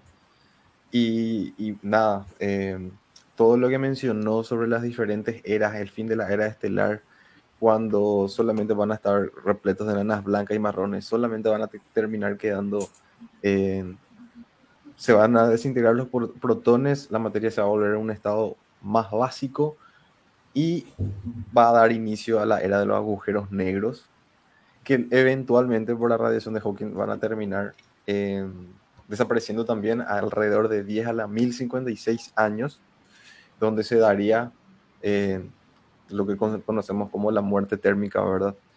Me, me pareció así una charla eh, excelente y si ya no tiene más alguna pregunta respecto o la gente que nos está escuchando, eh, vamos a charlar un poco con Lucas, que hoy es nuestro invitado especial eh, desde Pilar. Eh, me imagino que eh, vos que sos apasionado de la astro- astrofotografía, eh, o te gusta, o te apasiona, o tratás de entender todos estos conceptos que involucran fotografiar astros, ¿verdad? Sí. Sí, justamente trato, trato de entender estos conceptos.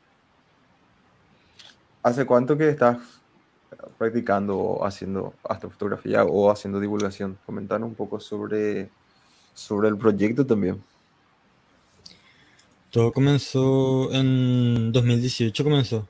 Después de la Olimpiada Latinoamericana de Astronomía, fue que vi que mm, habían pocos, como pocas salidas o poca divulgación acá. Más que nada en, en la Olimpiada, porque yo vi la Olimpiada en, en CPIA y así me enteré. Me enteré bastante tarde, de hecho porque fue en mi último año ya. Y entonces vi ahí como un, un espacio para poder dar a conocer esa, esa actividad, esa Olimpiada, y después así que le queda a la gente como a mí, en mi caso que me metí más en ese, en ese mundo y traté de crear el club, comencé a hacer algunas actividades, más que nada la idea era preparar a la gente para para la Olimpiada, que conozcan y que así puedan ir a, a estudiar en Asunción para prepararse. Pero después comenzaron como a, a juntarse muchas personas y dije para, para hacer actividades, salir a hacer observaciones.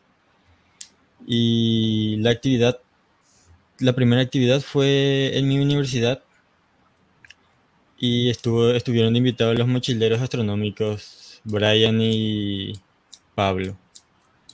Y fue una actividad gratuita esa vez, porque nos dieron todos los, los lugares y después otra actividad fue ya recientemente, un poco antes de la pandemia fue, que hice un astrocampamento en... Esta actividad, Sí, esta actividad con los mochileros ya fue como astropilar. sí, ya fue como astropilar. Fue la primera actividad que tuvimos en la universidad y en tres colegios de Pilar.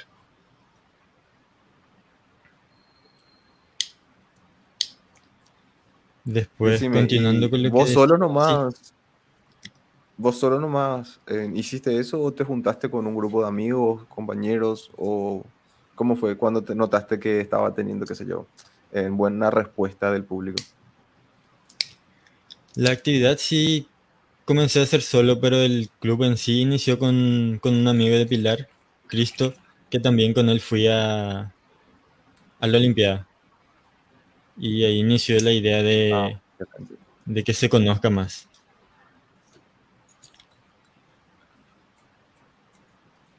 Eh, Walde, o sea, puede responder cualquiera. ¿Walde fue tu profesor? Sí. Leí. Más que nada, él nos enseñaba de transferencias, transferencias orbitales y realmente saber que podría calcular eso, podría calcular cosas que se hacen para, no sé, lanzar cohetes, lanzar sondas, llegar a la luna. Realmente fue apasionante un poco. A mí al menos me, me costó un poco al principio entender todo, tipo, era mucha información de repente. Vos sabés que es un conocimiento que yo al menos no tengo. Debería de ponerme a estudiar. Capaz algún día Walde me pueda enseñar.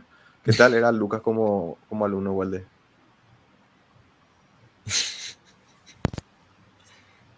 Era el más callado de la clase, ¿verdad? Pero digamos que aprendió bastante, ¿verdad?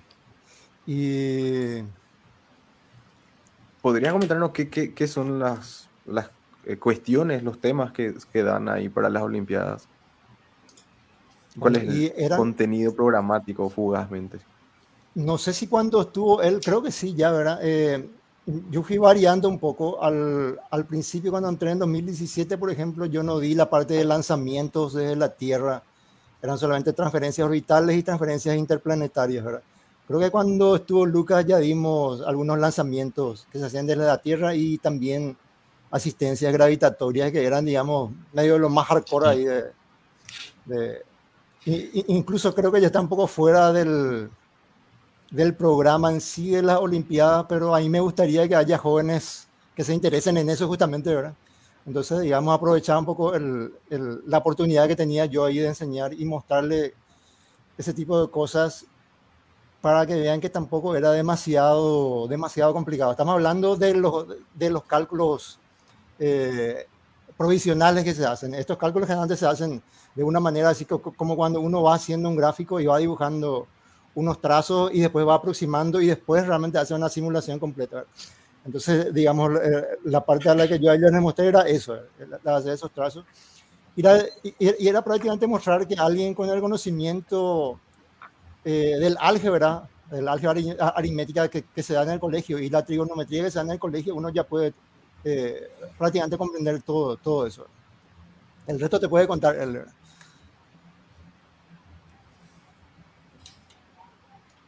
¿Llegaste a dar asistencia gravitatoria, Lucas? Sí, justamente es eso que dice él, de que con conocimientos de aritmética y álgebra, poder hacer esos cálculos que no son ¿verdad? muy precisos, pero poder hacer esos cálculos que se utilizan para lanzamientos, asistencias, eh, no sé, te- el poder hacerte te, te llena de orgullo por ahí. Me imagino, buenísima onda. Y las Ya personas estamos entonces escuchando, para enviar nuestra primera sonda. Acá. Sí, ya, ya sabemos quién va a hacer el cálculo. No Lucas. Ah, hola. Waldemar. Eh, lo que te iba a lo que le iba a decir a las personas que están escuchando es que si les gusta esto interiorícense, más aún si son aún colegiantes, ¿verdad? Eh, creo que estas Olimpiadas están enfocadas a colegiantes, no sé si me Sí. confirmas después eso, Walde, y si les interesa, acérquense, pregunten. eh, el Centro Paraguayo de Información Astronómica también le pueden dar información al respecto. Acá Walde es como estamos mencionando un profesor de ahí. O si conocen a alguien que se podría interesar o que usted cree que tiene, qué sé yo, las habilidades o el interés o le gusta esto, eh, métanle, difundan, aprovechen. Porque hay muy, muy, muy buenos baluartes de la astronomía astronáutica. eh, en este país ya tenemos medallas de oro y siempre tenemos eh, eh, medallistas, ¿verdad? ¿Qué tal te fue en las Olimpiadas, Lucas? Eh, Bastante, ah, no mal, ¿verdad? Pero llegué a la latinoamericana que es como, sigue siendo complicado, ¿verdad?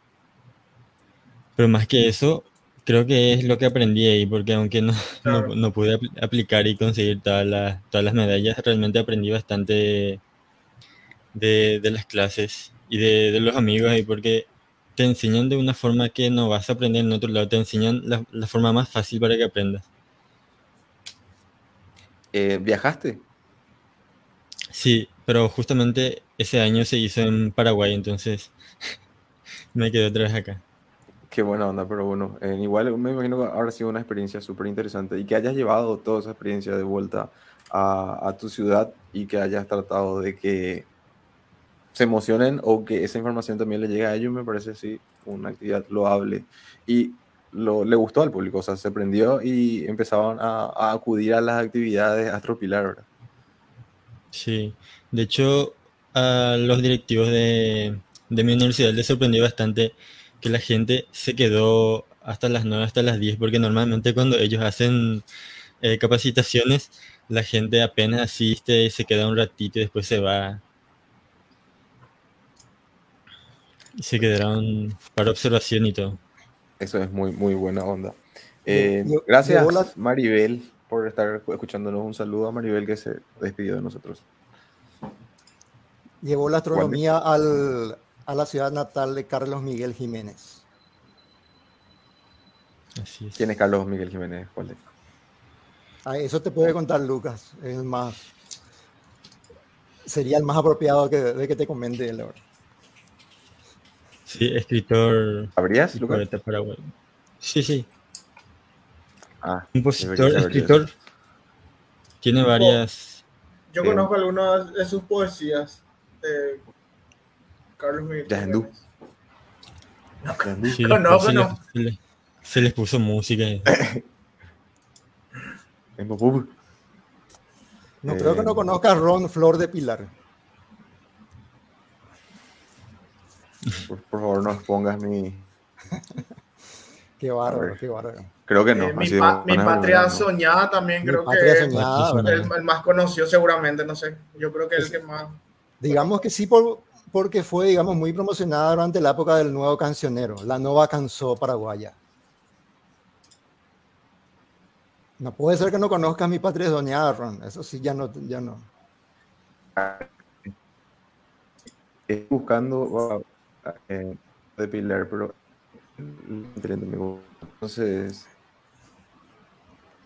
¿qué tal También hice- con la pandemia o después con la divulgación, Lucas? También hicieron, eh, eh, justamente en la misma fecha en que nosotros hicimos, antes de la pandemia, un campamento, recuerdo. Hay que, Sí. que- un camp- con- un contanos un poco sobre qué tal fue cuando eso, porque la verdad que no, no tuvimos muchas noticias ya después. Porque ya vino el, el encierro de la, de, de- de la cuarentena. Sí, justo fue en febrero, el 2 de febrero. eh, realmente asistió mucha, mucha gente. Después de eso ya, esa fue la última actividad. Después de eso ninguna más, ninguna más pudimos realizar por la pandemia. Teníamos planeada una actividad en San Cosme con, con Rodrigo Ríos y el grupo de Perseida del, del Sur, pero tampoco se pudo realizar por la pandemia. Tuvimos que cancelar todo.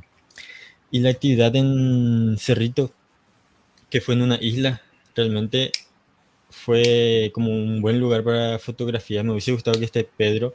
Rodrigo pudo, pudo sacar varias fotos realmente. El cielo estaba totalmente despejado y no había, no había más luna en la madrugada, entonces fue excelente. A la gente le gustó mucho también. Y eso que no se suelen, no, no se hacen actividades así acá normalmente, para acampar o, o amanecer en algún lugar. Y menos aún haciendo observaciones astronómicas, me imagino que. Menos aún haciendo eh, observaciones.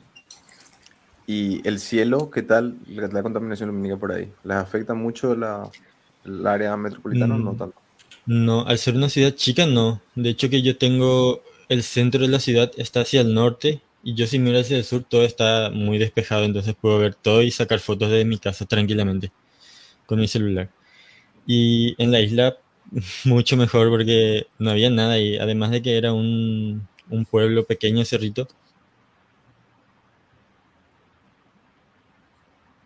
fuimos al centro del río Paraná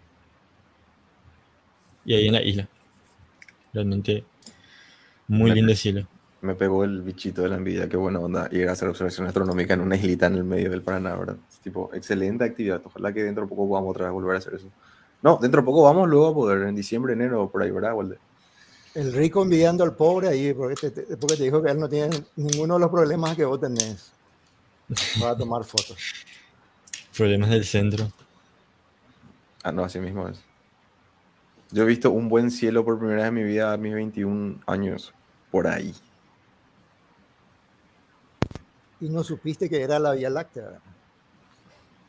Yo, que- yo la primera vez que vi la Vía Láctea, yo no sabía lo que era. Les comento lo ya que yo no, no, o sea, no sé, me sorprendió a mí cuando vi por primera vez. Y no tenía Sí, no. alguien que, que me pueda explicar exactamente lo que era. Tuve que llegar a ver, encima no, no, era, no había ni siquiera ciber en esa época para entrar a buscar información. Eh, tuve que esperar a ver, no me acuerdo, no, no, no era un documental como tal, pero después de un tiempo llegué a entender que era, eh, pero mediante la tele nada más, que, que era la Vía Láctea. O sea, que ese, no, no, no entendí lo que era la Vía Láctea, solamente sabía que ese trazo era la Vía Láctea. La Vía Láctea después recién supe que, que es nuestra galaxia. Obviamente. Pero yo me sorprendí muchísimo la primera vez que vi. ¿Por qué no decís eso en voz alta, Fede? Fede dice que él ni siquiera vio aún eso. Porque me da vergüencita.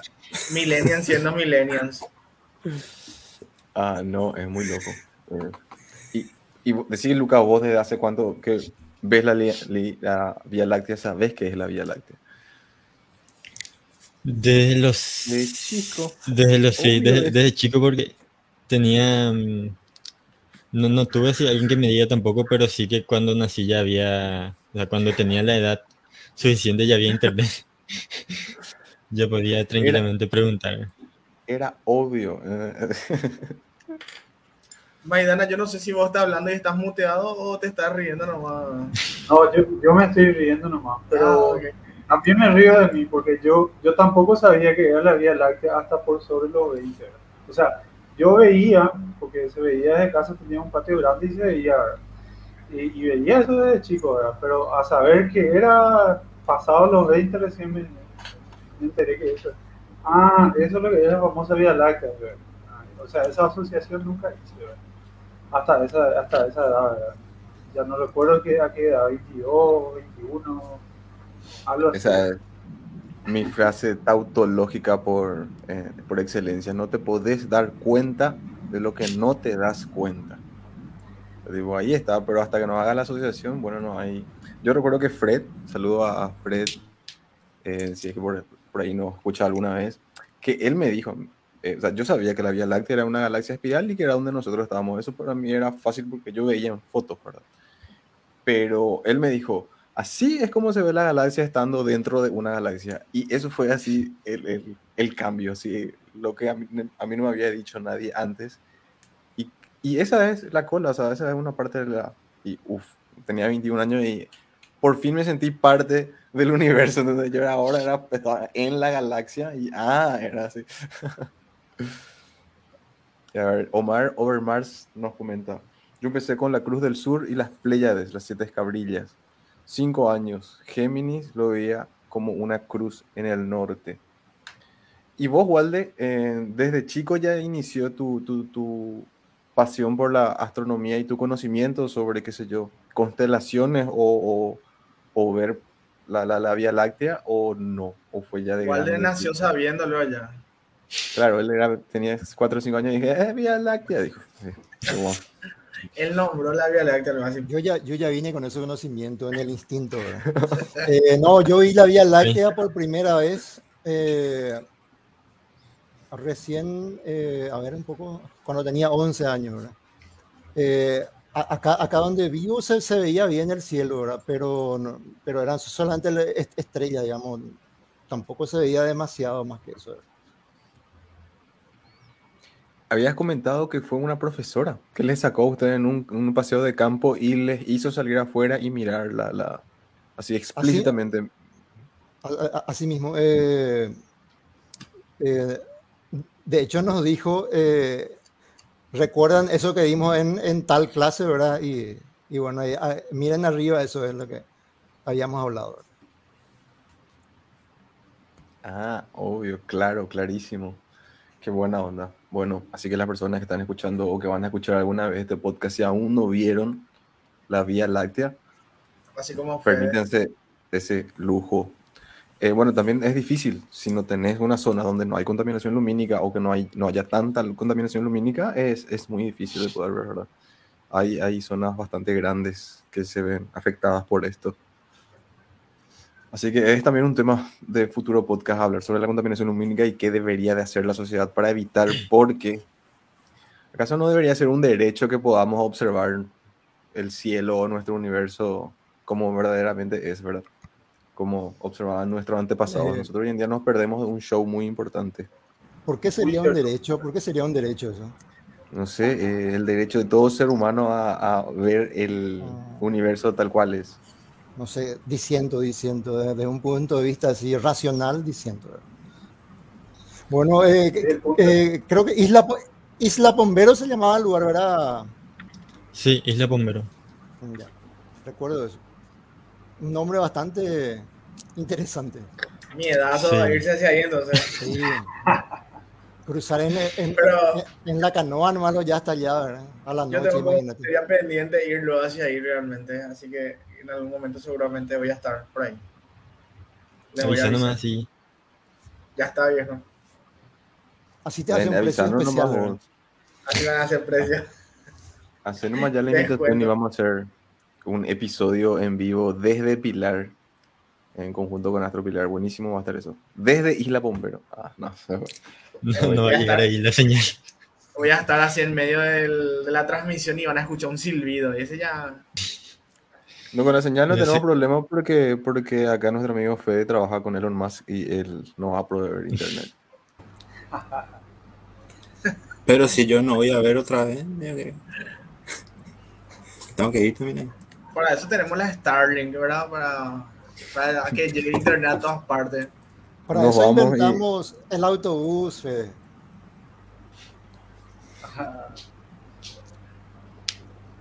Sin comentarios. Ah, buenísimo. ¿Y el... Te, ¿Sabes ya igual de cuándo van a hacer el próximo campamento de Sepia? Y posiblemente el 11, o sea, no, eh, no posiblemente, eh, posiblemente en todo caso si es que, si es que el tiempo no, no da, ¿verdad? Pero sería el 11 de diciembre, ¿verdad? En la uh, casita, en la casita del cerro, se adelantó para que podamos hacer otro en enero, otro en febrero, otro en marzo y otro en abril, ¿verdad?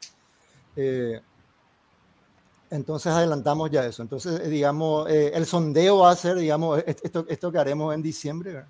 para ver qué, qué, tal la respuesta del público y si, y, y, y, si haríamos otro bastante pronto o no tan pronto. ¿verdad? En la casita del cerro. ¿verdad? ¿En Paraguarí? En Paraguarí, sí. Ah, yo, yo me fui hace poco ahí. En las faldas del cer Cerro Tomás, ¿es? No, no, es el Cerro, Cerro, el Cerro, cerro sí. El cerro. Hace poquito estuve ahí. Es un muy buen lugar para hacer eh, una noche de observación astronómica. eh, recuerdo hace, ah, habrá sido 5 o 6 años atrás ya, que con Entropy también hicimos un campamento ahí, fue una noche bastante genial. Ese fue 2015, Pedro, tuvo unas fotos excelentes, alucinantes de la noche. Y con el equipo que tiene hoy en día Pedro, si se permite irse en un lugar eh, sin tanta contaminación lumínica, vamos a estar viendo unas astrofotografías alucinantes. De hecho, de hecho va a irse Pedro. No sé, si va a llevar su, no sé si va a llevar su equipo, eso ya es otra historia porque eh, requiere mucho, mucha logística, digamos, Más logística, en, en, movimiento su equipo, ¿verdad? Pero,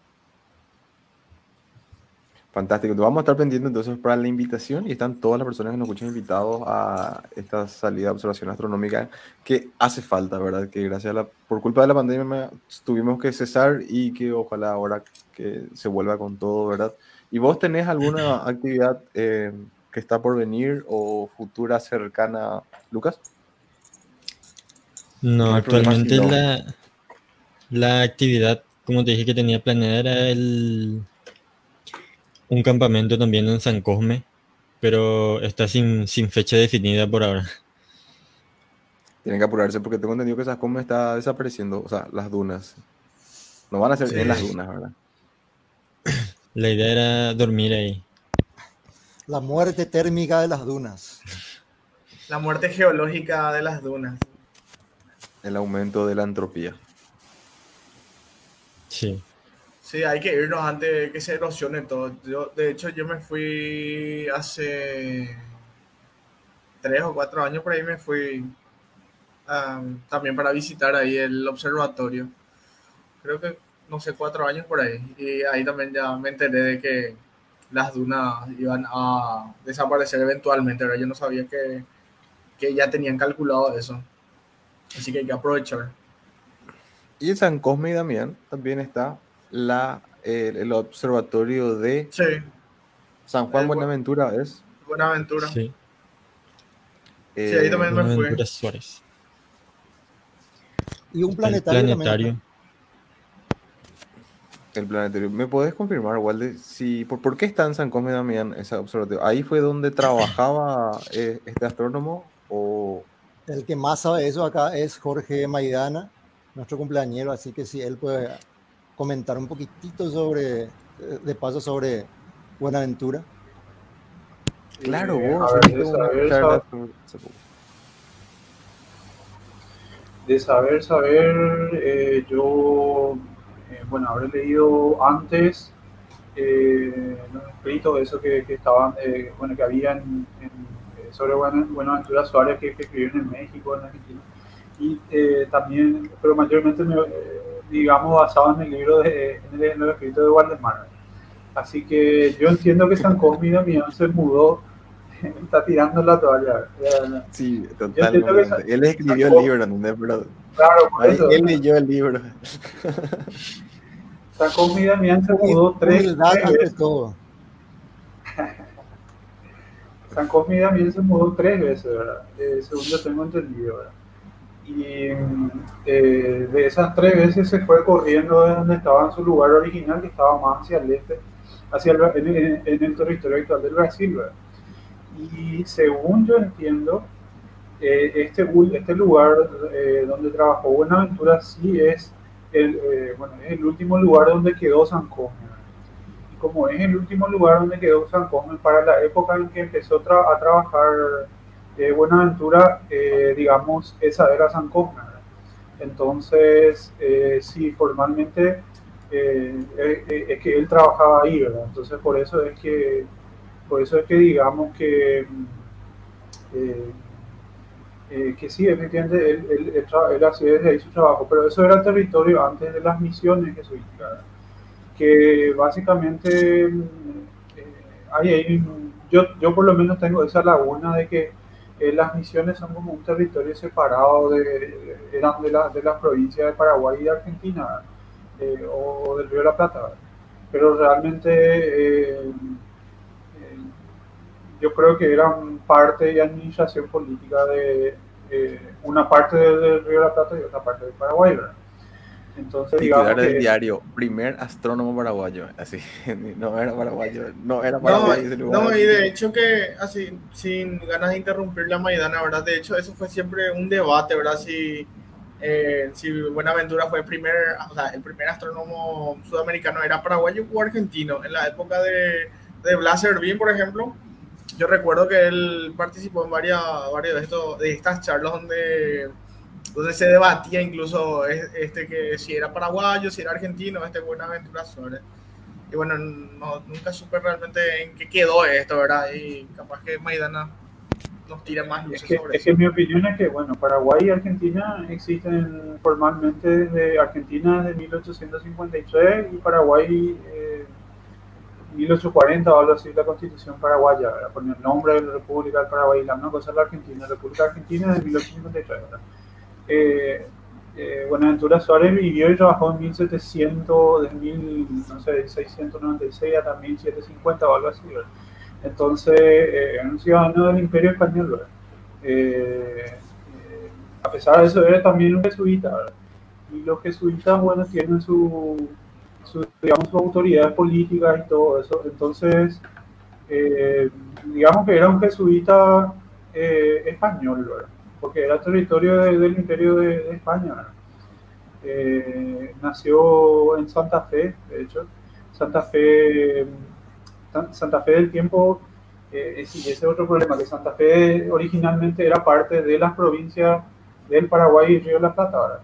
Y, y como era así, bueno, en algún momento Paraguay y la Argentina, o Paraguay y Río de la Plata se dividieron, y al dividirse, bueno, queda como que es, eh, para cuando nació Buenaventura era parte del Río de la Plata, pero el río de la, la Argentina no es necesariamente el sucesor natural del río, de, la provincia del Río de la Plata. Entonces ese es otra, otro, otro asunto, ¿verdad? porque el Río de la Plata estaba el Paraguay, la Argentina, Bolivia, eh, Uruguay de hoy día. ¿verdad? Y entonces no es realmente que yo paraguayo o argentino o boliviano o eh, uruguayo, ¿verdad? Sino que es más bien eh, criollo, ¿verdad? nacido en nacido eh, fuera del territorio de la península española, pero ciudadano del imperio español. ¿no? Sé qué más lo que se puede decir sobre eso. ¿verdad? Bueno, eh, lo que podemos decir es, es que antes existió la, la provincia del Guairá, que era, que era conocida como Paraguay, digamos. El Paraguay en sí existía antes, incluso antes de la provincia del Río de la Plata, ¿verdad? Existía la provincia del Guairá o el Paraguay. Y los reportes astronómicos que hacía Buenaventura Suárez y que, y que están publicados tanto en la, en, en la revista de la Royal Society de, de Londres y otros escritos que existen eh, de lo que tenemos referencia a, a través de tesis. Hay una tesis doctoral de un de alguien de, de un sueco, ¿verdad? Eh, no, ¿Cómo era el nombre de este? Bar-. Bargentin, sí. eh, eh, en, en la tesis doctoral de Bargentin, él hace referencia a trabajos de Suárez y todos ponen que vienen, eh, está en latín, ¿verdad? Y, y- y ponen que esos estudios están, fueron hechos en Paracuaria, ¿verdad? Que sería la forma latina de escribir eh, Paraguay en, en aquella época. En ninguna parte se hace referencia a la Argentina ni nada, ni al Río de la Plata si- siquiera, ¿verdad? Solamente a, a Paracuaria, ¿verdad? Paraguaria, pero lo que pasa es que Paraguaria es la forma que los jesuitas se referían a su provincia. Bueno, ah, eh, eh, ese, o- ese es otro tema, otra visión política que realmente ellos no le llamaban Paraguay a su eh, eh, ellos le llamaban la República Jesuita de las Indias. Ellos, ellos- ellos tenían su propia república, digamos, dentro de la... Digamos, antes de que nosotros eh, utilicemos el término eh, república, ellos ya utilizaban el término república. Ah, súper, súper eh, complicado. Entonces, luego la historia, ¿verdad? Si se solapaban los títulos y, y, los, Claro. y las eras. Pero Suárez, pero Suárez reportaba desde Paraguay, así que es el primer astrónomo paraguayo y no argentino. Pero esto que estás mencionando que existen, qué sé yo, en datos publicados en revistas de la Royal Society que ahí figura como para Acuario, ya me- bueno, eso ya me, me parece que tira mucho la balanza hacia un lado, ¿verdad? Pero no hay que ser, no, no, no tenemos por qué ser deterministas tampoco. mientras sigamos avanzando la historia. Pero qué interesante. Esto me imagino que da para un episodio aparte, así, historia de la astronomía en Paraguay. Me parece que. Para, para más de uno, creo, por- porque realmente, eh, aunque no tengamos actualmente una tradición eh, astronómica, históricamente sí hay muchísimo de qué hablar, ¿verdad? ¿Y qué pasó con, con en Buenaventura cuando se le expulsó a los jesuitas y eso? Él Ya no estaba, ya no estaba vivo, ya no, ya no estaba más. Ah, ok. porque eso fue en 1767, creo. Y él No. creo que hasta 1750 vivió. No podemos ser tan deterministas como dice Ronaldo, porque somos máquinas cuánticas todo al final. Ahí Andrés Carballo pregunta si el planetario está habilitado al público. Sí, el planetario y el observatorio que está ahí están habilitados al público, pero no sé si ahora mismo están, están abriendo por el tema de la pandemia todavía o si todavía no están atendiendo. Creo, creo que sí están atendiendo ahora porque yo hablé con, con ellos en, a principios de año, era más o menos para febrero y la pandemia ya estaba en, en un pico un poco mayor. Y sí estaba, estaba abierto al público y, y se podía, se podía asistir hasta las 7 creo que estaba el planetario. Buenísimo, esa información Genial. es apropiada. Pero bueno, me imagino que pueden buscar en las redes también y ir Sí. a, y conocer. Están las ruinas jesuitas y sí, bueno, no sé, no estoy seguro de esta información. Creo que la última vez que yo me fui, vos pagás la entrada para uno y ya podés entrar en los otros. Creo que así es un combo. Entonces, No, no me acuerdo el- tampoco yo, pero habré pagado seguramente. Y el planetario de San Cosme. Ahí Es tienen muy- muy- también, en las ruinas tienen también uno de los relojes solares, porque construyó varios, eh, de los que construyó Buenaventura. ¿verdad? Que habrá, que hoy en día ha de tener cuántos años. Y Y es de otra, 1700 y tanto. ¿verdad? otra cosita que me vino a la cabeza que quería mencionar, también el centro cultural de la Sin época. calculadora ni más, Ron. 270. Perdón, Jorge. Sí. Sí, no sé si te parece que tengo un delay también. O No, se te Ah, escucha. no, Creo que no. me interrumpiste nomás, Valdemar. No, que quería mencionar más que eh, ahora, ahora muchos países, bueno, digamos muchos no, pero acá, el país que tenemos acá al lado, ¿verdad? Eh, ellos, ellos, ellos, ellos, o hay, bueno, en general los países latinoamericanos me parece, ¿verdad?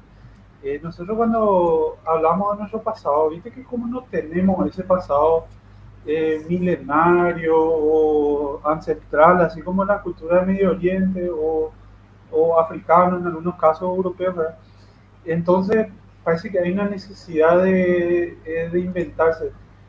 Eso no es bueno, pero quería mencionar que me vino a la mente que los centros culturales de la época, de, la época de Buenaventura, a mí me parece que estaban en Lima y en, Bolivia. En, Santa Cruz. Entonces, eh, digamos que eh, muchos de los líderes de la independencia argentina por ejemplo, se formaron en Bolivia. Y eh, también, digamos, justamente porque estuve leyendo en lo que, en, lo que está detallado en el libro que en este artículo que escribió Valdemar, es que, eh, bueno, el, el Perú, el, el, el de Perú tenía un, te- tenía un cosmógrafo, ¿verdad? Un cosmógrafo real, eh, digamos, apuntalado por el virrey y bajo orden del rey de España, ¿verdad? Al igual que España tenía uno. ¿verdad?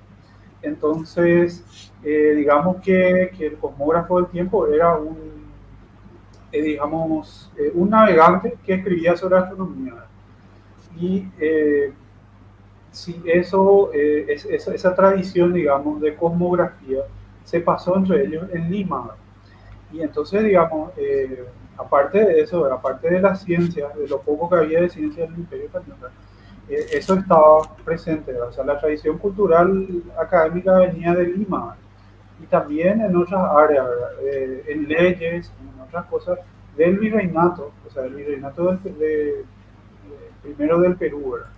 Y, y luego, luego recién poco antes de la independencia eh, Argentina y Paraguay ya se creó el virreinato del Río de la Plata. ¿verdad? Entonces a veces nosotros miramos hacia atrás y ah, no, mira la historia de la astronomía paraguaya o la historia de la astronomía argentina. ¿verdad?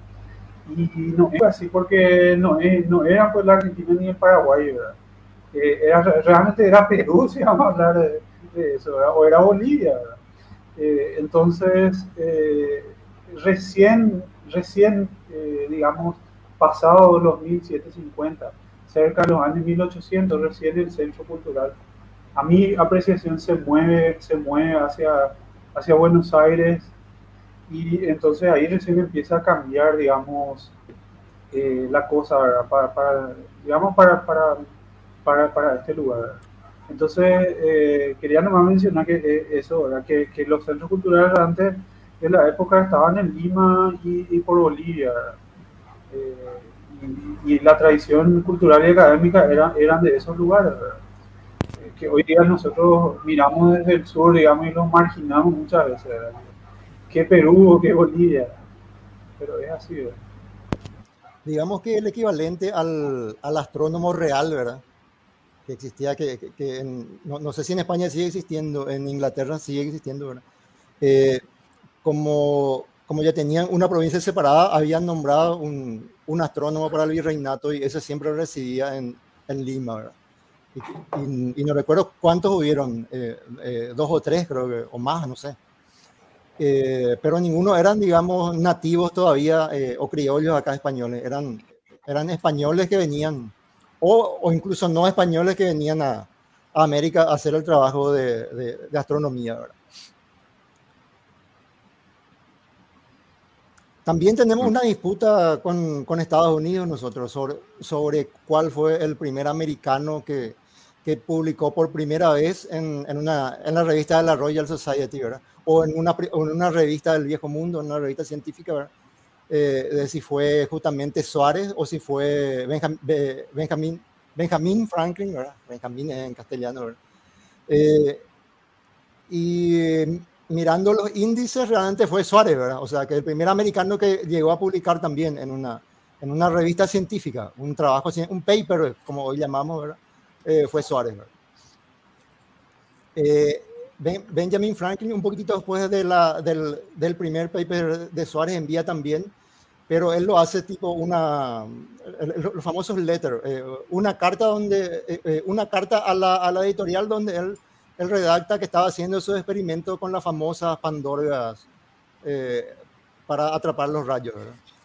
sus pararrayos así, con pandorgas, pero era solamente una carta, no era un paper, ¿verdad? Y después de eso, eh, Suárez vuelve a enviar otro paper, o sea que Suárez realmente publicó dos papers en, en la Royal Society. Me imagino que se tienen esos papers. ¿Vos viste en físico o una imagen de esos? Están en el almanaque, ¿verdad? Están en el almanaque, están en el almanaque. No, en, físico no vi, pero están eh, eh, los, la, foto es lo que quería ver. Hay, hay, muchas copias, ¿verdad? Eh, porque, porque era una revista que se imprimía mucho, ¿verdad? Y algunas de las copias principales están en, en la biblioteca de Londres, ¿verdad? Eh, de hecho, un manuscrito de, de Suárez está, que, que, nunca vi y, y, todavía no conseguí ninguna copia, está en la biblioteca de Londres, ¿verdad? Eh, tenemos que ver cómo alguna vez logramos conseguir por lo menos un facsímil de ese de una carta que, que había, en, en, la que él enviaba, digamos, eh, sus papers justamente al intermediario que hizo llegar a la Royal Society, que fue un, un médico portugués, ¿verdad? ¿No era Celsius? No, no, no, Celsius, Celsius llevó eh, los trabajos a la Academia Sueca, ¿verdad? Y justamente con Celsius era que eh, hizo su tesis, o sea, Celsius era el, el tutor de la tesis de, de Bargentin, ¿verdad? Eh, por la que escucha estamos hablando de Celsius, el, el, científico por el cual la escala de hoy en día con que medimos la temperatura es Celsius y que, que, utilizó datos de... También era astrónomo, creo que Celsius, o astrónomo aficionado y utilizó datos era, de... Era astrónomo, era astrónomo eh, profesional. Que, algo que se hacía, ¿verdad? Tipo, vos estudiabas, inventabas algo en, en alguna rama de la física mientras también eras astrónomo. Eh, Qué, qué, fascinante. Bueno, yo me imagino que vamos a tener que profundizar más de esto. Y ahora ya dimos ya una interesante cantidad de información sobre la historia de la astronomía de América, luego ya, ya no es más ni siquiera de Paraguay, ¿verdad? Y, y qué, qué, qué interesantes giros dio esta historia. También se sabe que, que Suárez llegó a leer los trabajos de Newton, eh, que le llevaban justamente a través de, del médico portugués este que, que hacía las... Que, que, llevaba sus papers allá, ¿verdad? Y alguna vez estuvo acá en, en, lo que sería San Cosmo ahí tomando sus mediciones, eh, midiendo con, con telescopios. Tuvo telescopio, ¿verdad? Sí. Tu, tuvo varios telescopios. Eh, no, no, recuerdo ya cuántos, pero, pero eran una, una, buena cantidad, ¿verdad? ¿Será que quedó alguno? Según Azara, creo que era el, el que vio eso, eh, Jorge. Azara. Según, según Azara encontró ya el, el, el, lugar, pero ya no encontró los instrumentos, ¿verdad? Pero, pero simplemente porque el tiempo, el tiempo los destruyó, porque ya, ya habían sido expulsados para cuando eso los, los jesuitas. O tiro ahí digamos, una teoría conspirativa digamos que lugar. Digamos que los jesuitas cuando fueron expulsados tuvieron que dejar todas las cosas, no tuvieron tiempo de, de, de llevar nada eh, como recuerdo histórico. O, habrán llevado pero muy pocas cosas. Pero digamos todas las, las cartas anuas, ¿cómo se llaman? Que son las, que, que serían como los, como una especie de bitácoras que ellos tenían, ¿verdad? En la que figuraban las actividades y también las, los nacimientos y defunciones existen hasta el día de hoy y algunos de ellos están acá en, en Asunción, en el colegio este, no recuerdo, el, el, colegio técnico, este, ¿cuál de colegio técnico? Javier. Jesuita, en el técnico Javier, exactamente, un poco ahí Ah, eh, pasando. En Trinidad. Exactamente, en Trinidad, pasando el Bueno, IPS. Ahí hay, ahí, hay, digamos, manuscritos originales de los jesuitas y entre ellos creo que incluso está el, la carta ANA donde está el, la fecha de defunción de, de Suárez. ¿verdad? Oh my God. I need to, necesito ver eso. Qué, qué, interesante, qué buena onda. Jamás lo esperé, técnico Javier. ¿Por qué? Porque ellos tienen, habrán heredado. Y por ser colegio jesuita de la orden. Qué, qué buena onda, qué interesante. Eh, bueno, iba a decir nomás que, que, Suárez, bueno, no es el primer, es el primer americano, así como dice Walter, pero había otro astrónomo alemán que trabajaba en Brasil por la época, eh, poco antes de Suárez, 30 años, que tenía un observatorio, ¿verdad? y también posterior a Suárez, eh, que inició la tradición astronómica colombiana, eh, ya no recuerdo el nombre, pero hubo, hubo, hubo, una serie de astrónomos eh, poco antes de la independencia y durante la independencia de Colombia que, eh, que trabajaron en el, en el, hoy día Observatorio Nacional de Colombia. Ellos tienen una tradición continua y larga y ellos la mantuvieron en, en, temas de astronomía, eh, pero eh, digamos que inició más o menos 60 o 70 años después de Suárez, ¿verdad? Eh, más o menos. Y en el Brasil, en el caso del Brasil, era un astrónomo alemán que trabajaba aislado en el, en, en el norte, en el noreste de Brasil, Entonces, no, pero era alemán, ¿verdad? En el caso de Suárez, bueno, él, él era criollo, criollo. También en el caso de Benjamin Franklin. Entonces, eh, bueno, pero me parece que estamos siendo injusto decir primer astrónomo americano, bueno, americano postcolonial, deberíamos decir, ¿verdad? Porque... Criollo, ¿verdad? Nacido en, la, en, la, en, las colonias o en territorio que no es de, la península o de la, de la isla británica, ¿verdad? Porque Benjamin también nació en, en Estados Unidos, ¿verdad? Entonces ya era, digamos, criollo, un nativo del lugar, ¿verdad? Nos decían más por todos los astrónomos que habrán existido en la América eh, precolonial, ¿verdad? O de todas las grandes civilizaciones que, que, sabemos que tenían conocimiento de astronomía en América. Eh, fantástico, yo creo que este tema tenemos que profundizar, me imagino que hay mucho, veo que hay muchísimos eh, temas que podemos sacar de él, de, sobre esto, lo dejamos para una siguiente ocasión. Eh, un saludo a Andrés hay un Carvalho. asteroide que lleva el hay un asteroide que lleva el nombre de Suárez también ¿verdad? y una última cosa eh, se sabía que él que él había solicitado instrumentos eh, profesionales, ¿verdad? Para poder hacer mejor su trabajo y que se había instrumentado en el continente su compra, pero creo que nunca le llegaron finalmente, ¿verdad? Por todo lo, por todo lo que pasó. Él ya murió y después la expulsión y todo eso. ¿verdad? ¿Murió de viejo?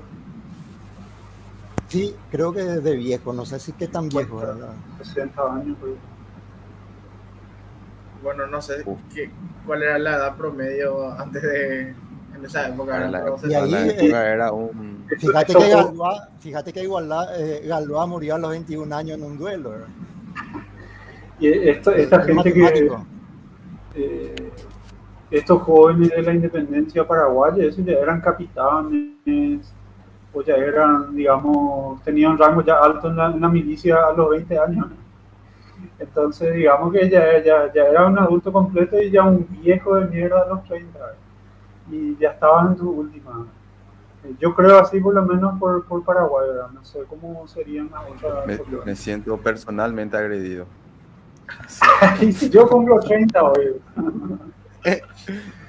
Felicidades, Maidana, viejo. Qué buena onda.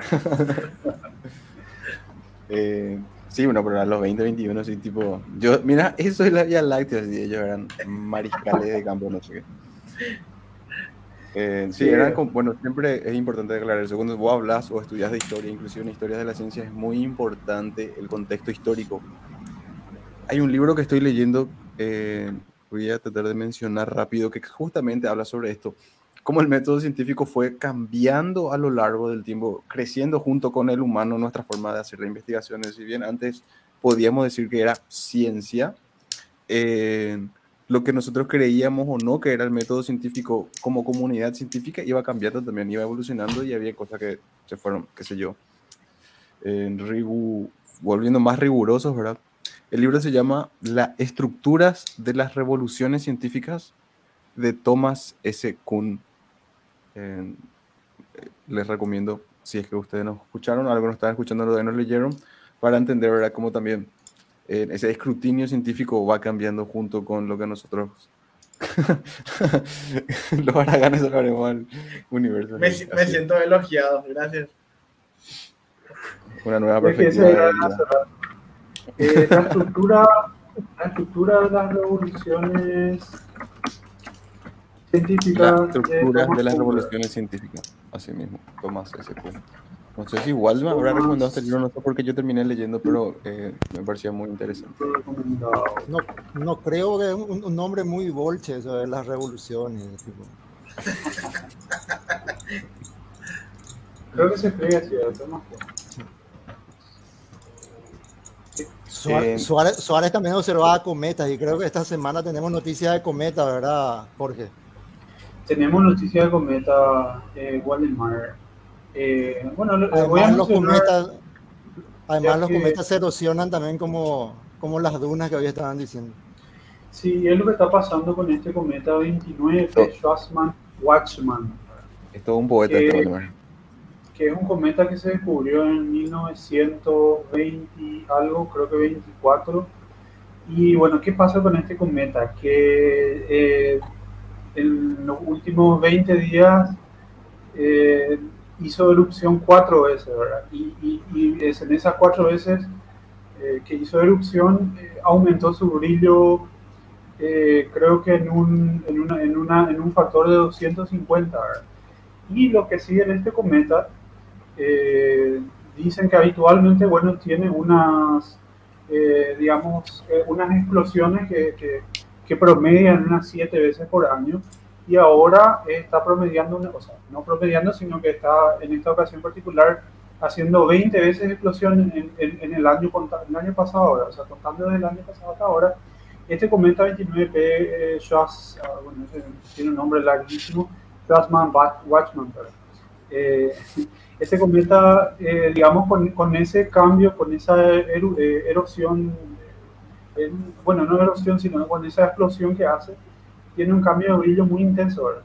Y entonces eh, llama la atención de los astrónomos, ¿verdad?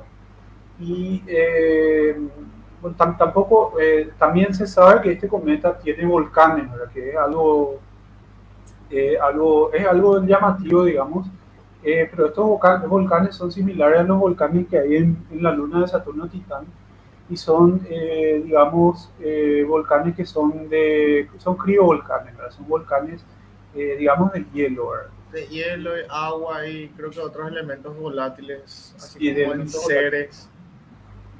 Así como creo que eh, vos solés hablar de eso justamente, este, este Jorge, ¿verdad? Eh, Sí. sí, o sea, criovolcanes y de, eh, de- de, digamos, de elementos volátiles. ¿verdad? Eh, y, y, bueno, se teoriza que sea un- una, mezcla de, eh, hidrocarbones, eh, hidrocarburos líquidos, ¿verdad? Eh, y eso, ahora, este cometa entonces está haciendo, está haciendo estudio ahora mismo de, los astrónomos que siguen este, este tipo de, cometas, ¿verdad? Que tienen ese tipo de actividad geológica. Y además le están estudiando, eh, bueno, también eh, gracias a eso ellos saben eh, cosas, le están sacando la- las curvas de luz estas.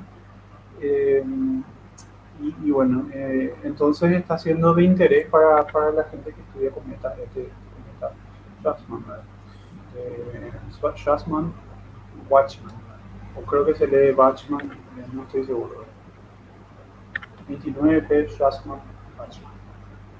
Y eso podemos ver acá desde el hemisferio sur, Maidana. Creo que sí, ¿verdad? Creo que se puede ver, aunque no estoy seguro. Yo creo que, a ver, esta es la fotografía que yo tengo aquí abierta es desde Arizona. Eh, lo que menciona en términos de visibilidad, yo creo que se puede. Lo que pasa es que no recuerdo porque estaba leyendo sobre otros cometas. Y eh, lo que menciona es que se puede ver a partir, bueno, si tenés un telescopio de 20 centímetros, eh, puedes ver y su, a ver si se encuentro la, la magnitud de brillo, está en la constelación Auriga, y Auriga, yo no sé si Auriga ahora se, se visualiza, no sé si Hacia el sur. eh, pero se, se visualiza en nuestro cielo No, hacia el, hacia el norte creo que está Uribe, no me acuerdo bien. Yo creo que leí fugazmente que desde diciembre se iba a poder visualizar. A ver si. Y esperemos que mantenga entonces ese ritmo para tener. eh, para tener, digamos, un, un cometa más para el sur, ¿verdad? Eh, a ver, no, la verdad que no, no, tengo ningún detalle. Hay, hay, que, hay que simular antes. Auriga porque yo no conozco su movimiento.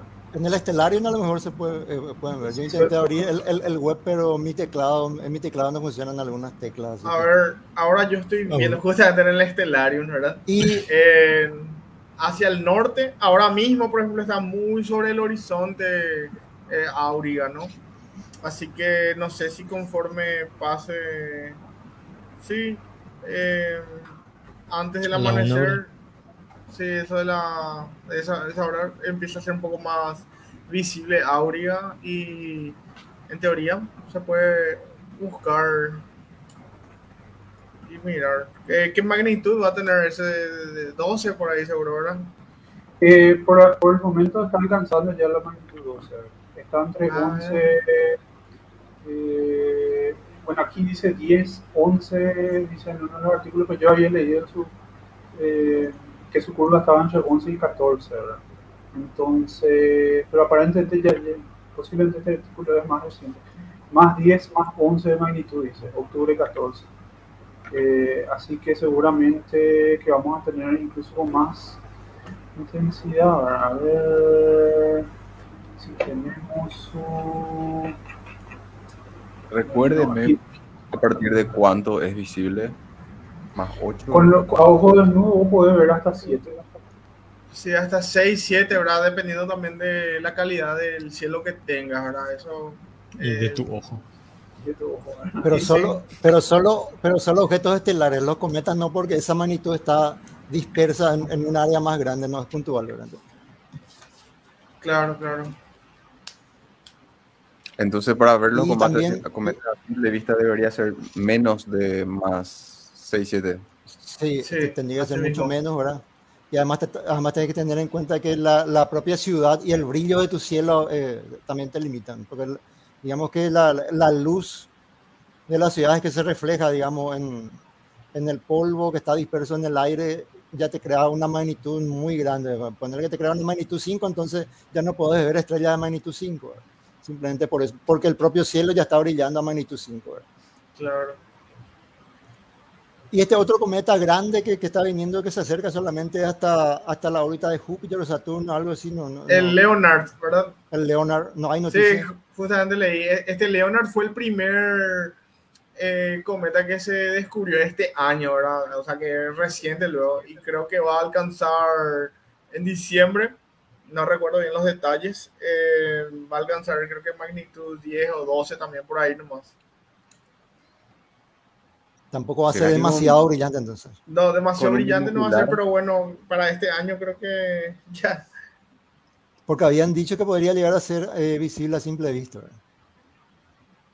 Y sí, posiblemente, o sea, creo que están, se está viendo todas las efemérides, esta, así de repente puede que sea como el cometa, el Neowise, que, que bueno, sí fue visible a simple vista, pese a que no, a que le hicieron propaganda luego realmente y después, bueno, cuando ya se estaba acercando dijeron que no iba a ser visible a simple vista, pero que iba a ser accesible a algunos telescopios y al final la gente del hemisferio norte principalmente eh, pudo, eh, pudo fotografiar el Neowise sin problema.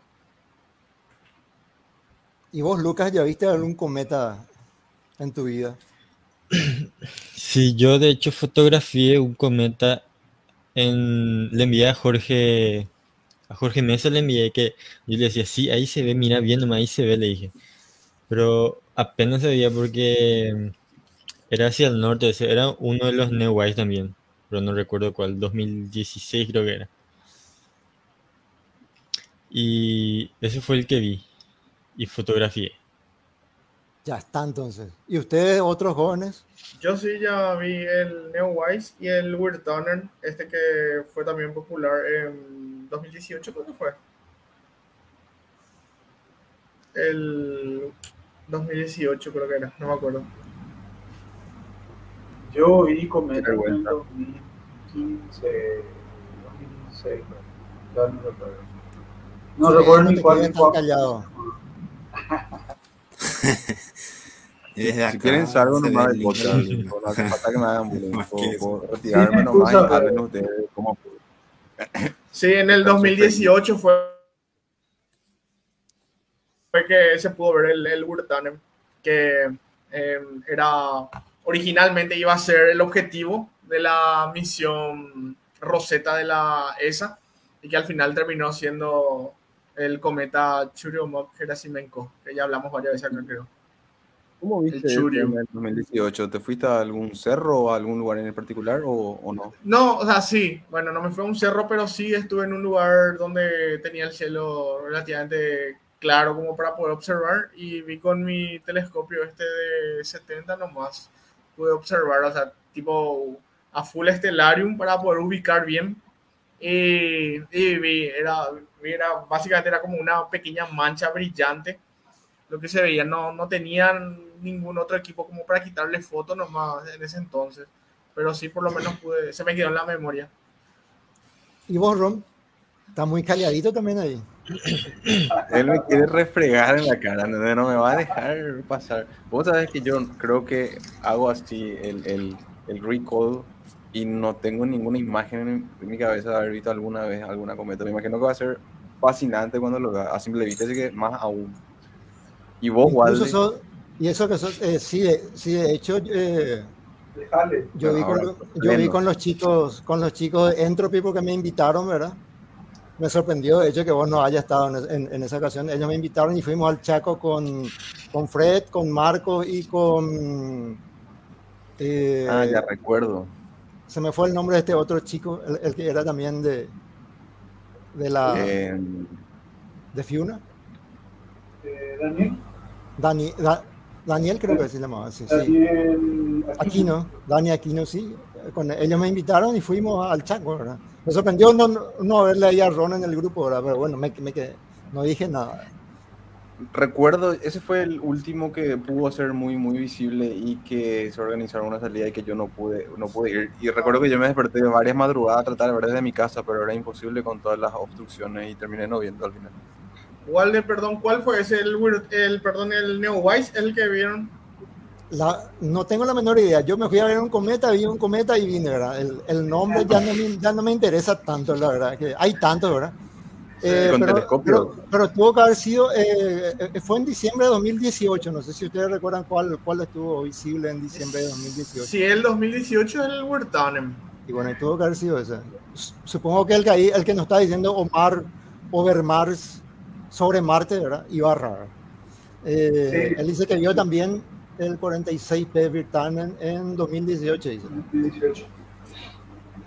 Entonces yo no vi ese, pero yo vi el, de 2016, yo no recuerdo cómo se llama, pero ese fue muy brillante, eh, se, se, vio a simple vista, pues yo recuerdo haber visto como un binocular, y eso creo que vimos desde un también, ¿Y yo qué estaba haciendo en el 2016? También con la entropía, o sea, por eso, me, por eso, sí, eh, quería mencionar de hecho, cuando, cuando eso no, sí, no, no, no es que queramos meter cizaña ni nada, pero en el 2017 eh, Entropy también nos invitó a irnos a UQI, ¿verdad? Y fuimos todos a UQI a mirar ahí. Estuvo Marcos, estuvo Fred.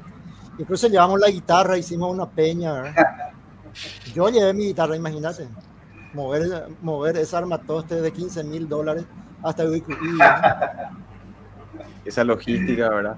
me sorprende también a mí. Son, son más oportunidades de las que yo sabía que, que, que, que, aparecían, ¿verdad? Tipo, yo sé que me perdí un par de que yo tenía que hacer algo al respecto de poder ir a ver y no lo hice. Pero me doy cuenta ahora que eran más oportunidades de las que yo tenía en cuenta, ¿verdad? Bueno, me imagino que la siguiente no me la voy a perder bajo ninguna... Bueno, pero estamos hablando de, de qué sé yo. Si te avisan, ¿verdad? Si te avisan.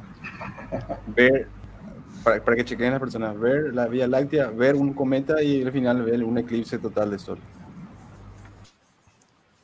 Así en rango de awesomeness. Y sobre información también que relevante que conseguimos durante la semana, que relevante del mundo científico o del, del ámbito de la comunidad científica, ¿verdad? De repente no, no tenemos que ser relevante para la ciencia. Eh, ¿Tenés para comentarnos algo al respecto sobre eso, Fede?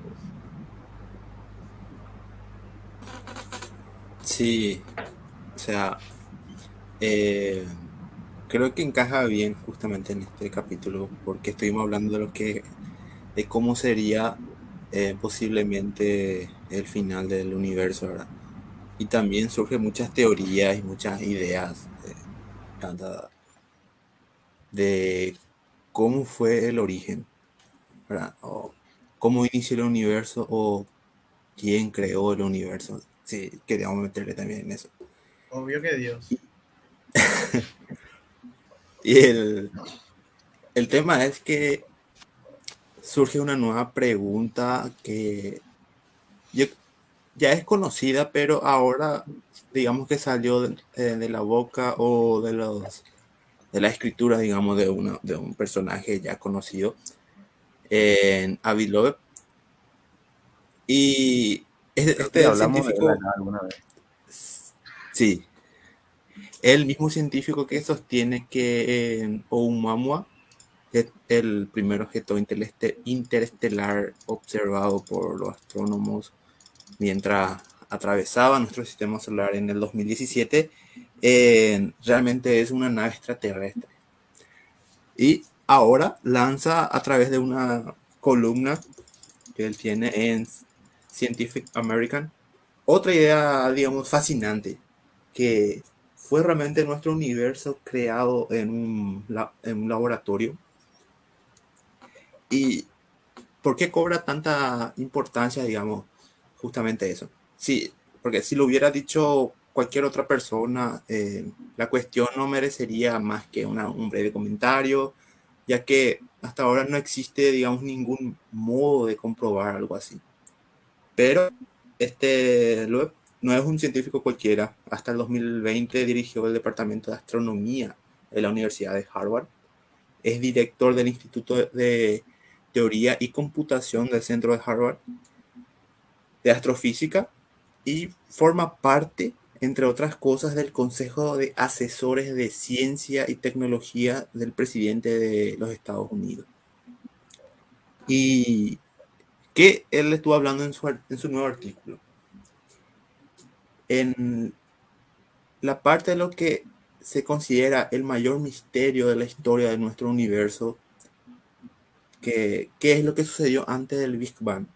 Y digamos que tras repasar brevemente varias de las teorías que hay al respecto, entre ellas em, que todo surgió a partir de una fluctuación del vacío o que se contrae y se expande continuamente dando lugar a un universo, a un nuevo universo, ¿verdad? Cada vez. Lo que mencionó Pedro con los universos pulsantes. Claro. este científico pasa a una posibilidad menos explorada, digamos, entre comillas. La parte de que el universo fuera creado en un laboratorio de una civilización tecnológica avanzada. Y según este investigador, sostiene que sería posible que dicha civilización hubiera desarrollado una tecnología capaz de crear un universo bebé, por decir así, a partir de la nada y a través de un túnel cuántico. Y eh, para entender esto, en el mundo de la mecánica cuántica, algunas partículas subatómicas utilizan estos túneles cuánticos para llegar a lugares en los que la en, en teoría no podrían, ¿verdad? ya que carecen de la energía suficiente para moverse. Y luego cree que esa sería la forma en que se podría crear universos bebés. Y dando que ahora los humanos no disponemos de una teoría capaz de combinar justamente la mecánica cuántica y la relatividad, que son los dos pilares de la física moderna, eh, él se imagina que una civilización más avanzada que la nuestra podría haber logrado esa hazaña. Y si es que esta idea fuera correcta, escribe este científico, y el universo, en el universo existen, digamos, estas civilizaciones avanzadas capaces de generar universos bebés, entonces nosotros formaríamos parte de un universo biológico mucho mayor o un sistema que eh, sería capaz de mantener la longevidad de su material genético a través de múltiples generaciones de nuevos universos. Entonces, si nuestro universo no es más que un universo de dentro de otro universo mayor en la que justamente están habitando esta civilización que lo creó, ¿verdad? El universo en el que vivimos no habría sido creado para nosotros, sino para las civilizaciones mucho más avanzadas que la nuestra con la tecnología necesaria para crear a su vez nuevos universos bebés, por decirlo así. Y es esto lo que él llama como proceso de selección darwiniana cósmica. Y él, decía que una forma de decirlo, que escribe en su artículo, es una, una es que nuestra civilización, que aún no es capaz de crear universos bebés, sigue siendo todavía muy digamos, eh, cosmológicamente estéril, ya que no podemos reproducir el mundo que nos creó.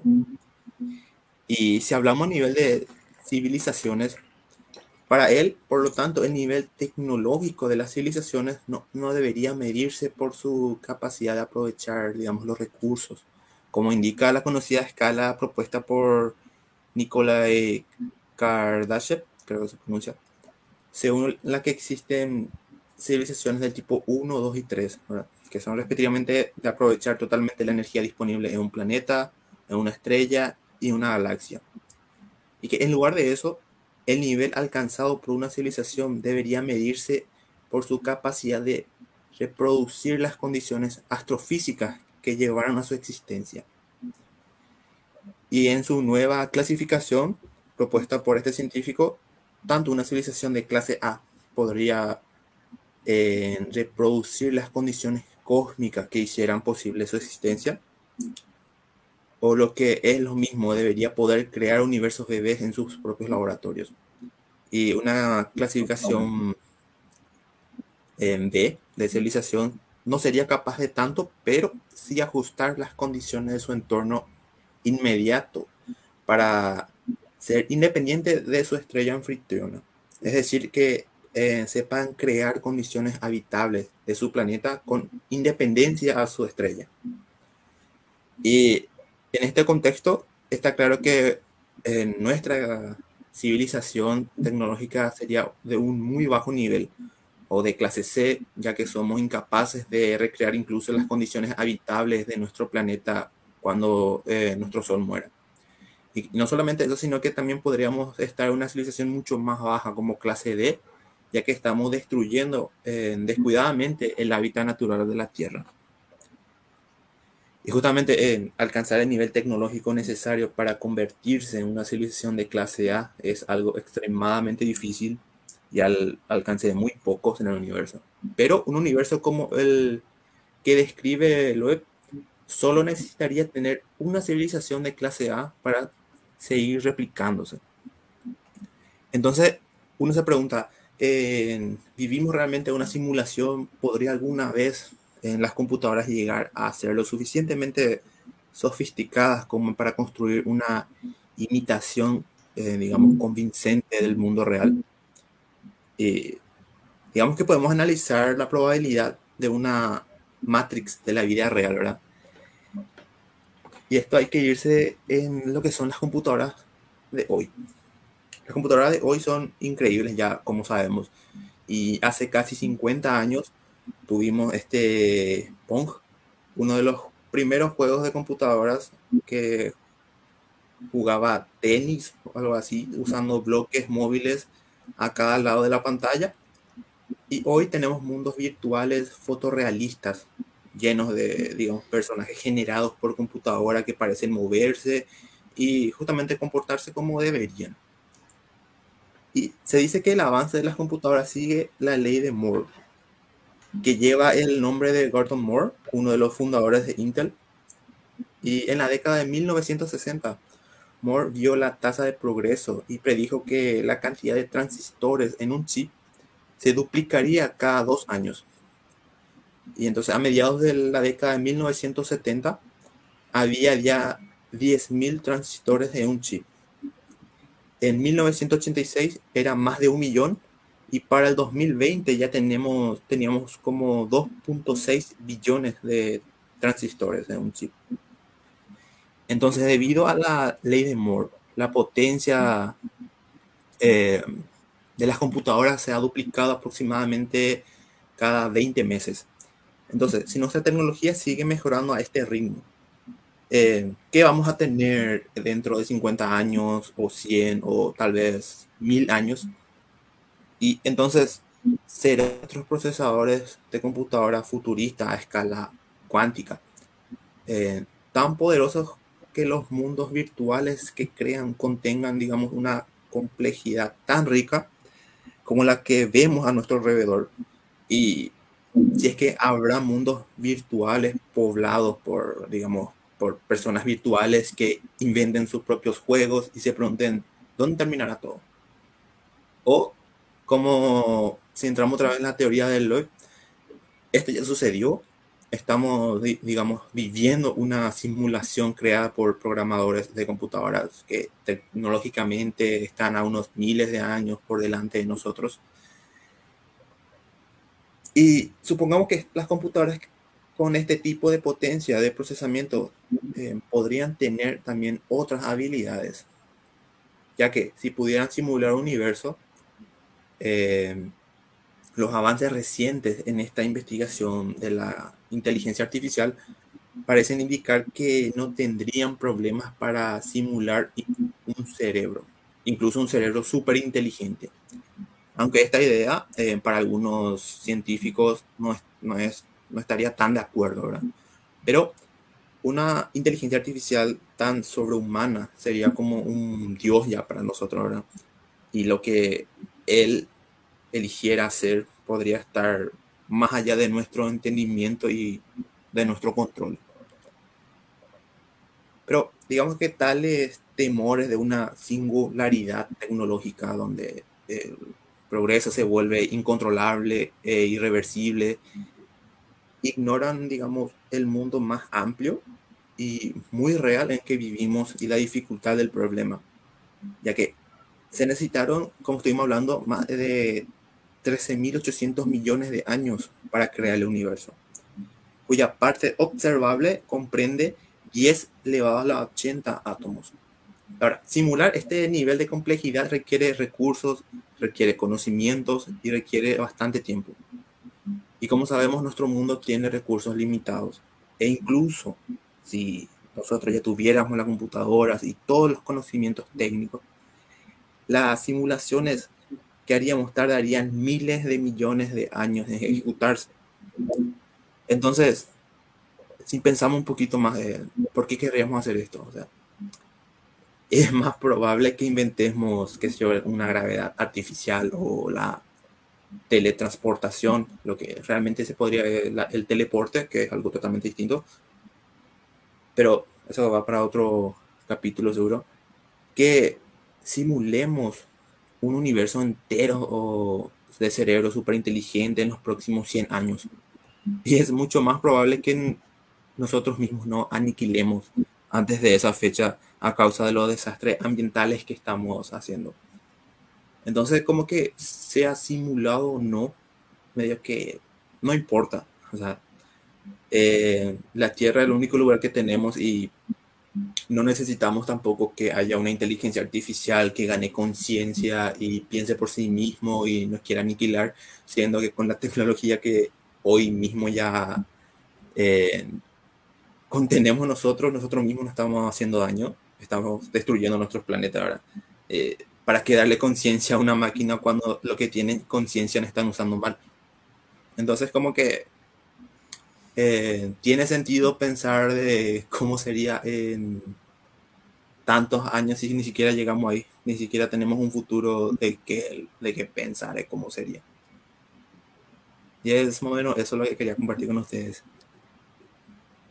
Genial, Fede. Purete Y... Me bueno avisaste que iba a ser tan hardcore lo que iba a decir, viejo. Te fuiste todito, man. O sea, bueno, Avi Love lo que se fue, ¿verdad? Yo quiero de lo que él le mete. Eh, este proceso de selección darwiniana eh, cósmica es un concepto que se, que se maneja mucho en en física teórica, eh, perdón, y en y sí, física teórica y cosmología, ¿verdad? Pero bueno, em, algo que últimamente hace Avilog, eh, cosa que no le voy a desmeritar a él para nada, porque ese tipo en serio no es cualquier tipo, como ya mencionó más o menos de su currículum, el tipo tiene más de 800, 900 papers publicados por ahí en distintas disciplinas, incluso, o sea, el tipo no es, no es un aficionado, El tipo es súper inteligente, súper loco, ¿verdad? Ahora. Que una falacia.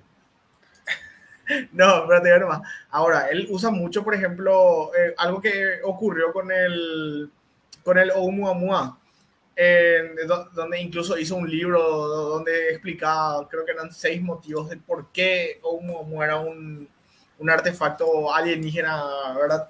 Eh, por ejemplo, él hace estos artículos probando, no, no, no, no es probando, afirmando algo que nosotros ya no podemos probar. Por ejemplo, que el Oumuamua era un, o no un objeto interestelar, por más que él haga esas afirmaciones, eso no tenemos forma de probar ahora mismo porque ese objeto voló ya del sistema solar, ya, ya no se encuentra más al alcance de nuestros instrumentos, ¿verdad? Así que siempre va a quedar como que fue una, un artefacto eh, interestelar realmente, como él dijo, porque no tenemos la forma de comprobar que no fue, ¿verdad? lo mismo creo que está haciendo con, con esta idea de eh, que estuve explicando Fede, ¿verdad? Es algo que nosotros lastimosamente no vamos a poder probar. Creo que no vamos a poder probar eh, por el momento, ¿verdad? Así que se, se, agarra mucho de este tipo de cosas últimamente a Bill Lord. También dijo algo interesante, Fede, que, que eso ya es para, para otro podcast, porque es una conversación para lo que no estamos preparados. ¿verdad? ¿Qué? ¿Qué dijo? Dijo. No, tener algo que... like. Ah, claro, claro. Yo pensé que ibas a agregar algo más, por eso nomás. No, no, eso nomás, que, que, que, que, era una conversación para la que no estamos preparados, entonces ya no, no, no continuó nomás ya. ¿Cómo no, que, ¿cómo que, va a ser muy largo? Ah, eso es lo que, Hay muchos escépticos acá. Yo tengo algo chiquitito de 10 minutos, digo, y tiene una bomba fea, así, tipo. Bueno, yo da, para, mucho que, que, se puede Yo a veces creo que ese, que ese Avilog, no sé, está, parece que es un troll de la gran pistola. La verdad que no sé. O sea, sospecho nomás ahí porque, no sé, así como dice Jorge, esas cosas que dice no se pueden probar y es alguien que trabaja conoce bien y sistemáticamente cómo se prueban las cosas. Y, claro. O sea, eh, ¿Qué le que para su Twitter, viejo? Algo yo así. Creo que, yo creo que sí, se, se, quiere volver mediático nomás de repente, ¿verdad? Capaz que ni él se convence de esas cosas. Está haciendo la gran oh. Elon Musk. Algo así. Justamente, justamente iba a decir eh, eso al, al principio, eh, Fede dijo si alguien si alguien distinto dice algo como esto, nada le dar pelota, pero si Elon Musk decía también le iban a dar pelota. Totalmente. Eh, es falacia lo de considerar sus títulos y quién es y todo el prestigio o el nombre que tengan ya en la comunidad científica como para tener o no en cuenta este tipo de, teorías. Sí, sí, solamente te basas, si, si, te basas solamente en, en, el hecho de, de que porque su título es Sí, es una falacia, ¿verdad? Pero, pero si, si además es un experto en el tema, no necesariamente, O sea, por eso siempre hay que analizar eh, cómo se argumenta, ¿verdad? O sea, que es alguien que conoce bien la estructura del método científico y es alguien que, y, se puede probar, porque sabemos que tiene papers escritos y sabemos que descubrió cosas y sabemos que, que fue un profesor de Harvard, o sea, para ser profesor ahí, es que tuviste que publicar algo original nuevo y él descubrió cosas, por eso estaba ahí. Entonces, eh, él conoce bien la estructura del método científico y él está afirmando algo que sabemos que no se puede probar con el método científico. Entonces, esta es simplemente una contradicción ahí, ¿verdad? Que, que sabemos, ahí la, ahí la especulación ya es la razón. Eh, falacia no es, ¿verdad? Por, eso, por esa razón no es, porque sabemos bien, ¿verdad? en una entrevista. Lo que él dice sí es una falacia, porque no, justamente porque no, no, tenemos forma de comprobarlo. En una entrevista que él llegó a hacer, justamente se, se le preguntó justamente esto, tipo, que, ¿por qué estás diciendo estas cosas que no hay pruebas? Si no hay pruebas. Va en detalle, porque incluso si Albert Einstein viene y, te dice, los fantasmas existen, eh, no se vuelve real solo porque sea Albert Einstein, tiene que traer pruebas, o sea, y Albert también sabía el método científico, este científico también sabe cómo. Pero tampoco está, digamos, eh, tampoco está prohibido que haga especulación. Claro, no, eso, y él, eso es parte de la fantasía, ¿verdad? Sí. No, no, y él lo que buscabas en, había respondido en ese eh, esa entrevista, creo que Javier Santaolalla eh, llegó a hacer una entrevista con él y con. Ay, se me fue el con Héctor Socas. Sí, yo escuché también esa entrevista y él lo que dijo es que él lo que quiere es que se ve, se mire también de ese lado, que la ciencia no, no se quede como eh, desinteresada por estudiar posibles, eh, digamos, vida extraterrestre, tecnologías extraterrestres eh, más allá. Como que, bueno, eso es muy poco probable que exista, entonces nunca estudiamos.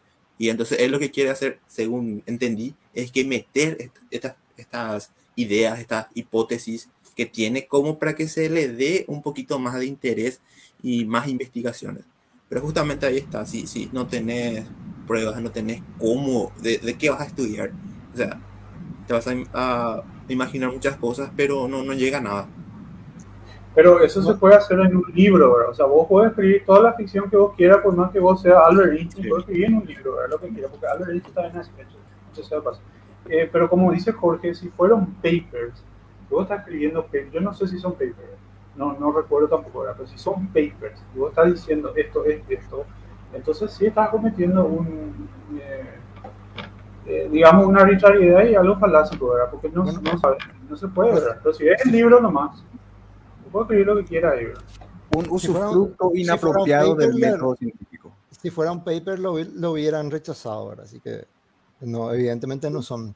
No ni, eh, no, ni siquiera tienen nada que ver con el método científico, simplemente son conjeturas ¿verdad? que uno puede hacer. Lo mismo pasa con, con los trabajos de, de Michio Kaku. ¿verdad? al que tanto le bajan la caña, ¿verdad? Sí, Y- justo y- le voy a y- poner como ejemplo a él. re- realmente Cuidado, no hay cuidado, razón. cuidado que a Maidana le gusta a mi chico. No, no, y es que justamente iba a hablar, es también, es también uno de los uno de los personajes favoritos de Santa ¿verdad? Y yo mismo también a veces lo suelo escuchar con, con- bastante atención, pero digamos, eh, sabiendo que son conjeturas y que, y, que son irrefutables, este- hablando en el sentido estricto de lo que es la palabra irref- irrefutable.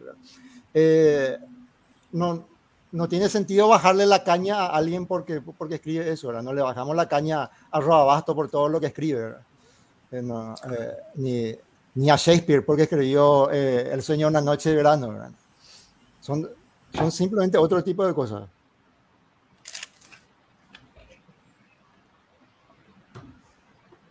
Perdón, le tuve que quitar si no se sube sobre mi teclado. Es que, es que eso mereció un primer plano, ¿verdad? Eh, tenía, tenía una pregunta también ahí para Lucas, eh, volviendo al tema de la- las actividades. ¿Alguna, ¿Algún eclipse ya, ya observaron de, desde Pilar también con el grupo? Eh, creo que está- tu micrófono estaba apagado. Sí, sí. Con el grupo, no, pero un grupo reducido sí que era como un grupo de amigos nada más, que fue en 2019 creo, un eclipse de luna total. Y después los eclipses parciales sí siempre avisamos que para que miren y que tomen precauciones. Ya, ya. Porque me pareció que alguna vez habían, eh, habían invitado para, para que vayan a observar ahí, en esa, en esa zona. ¿verdad? Ya no recuerdo bien, ¿verdad? Pero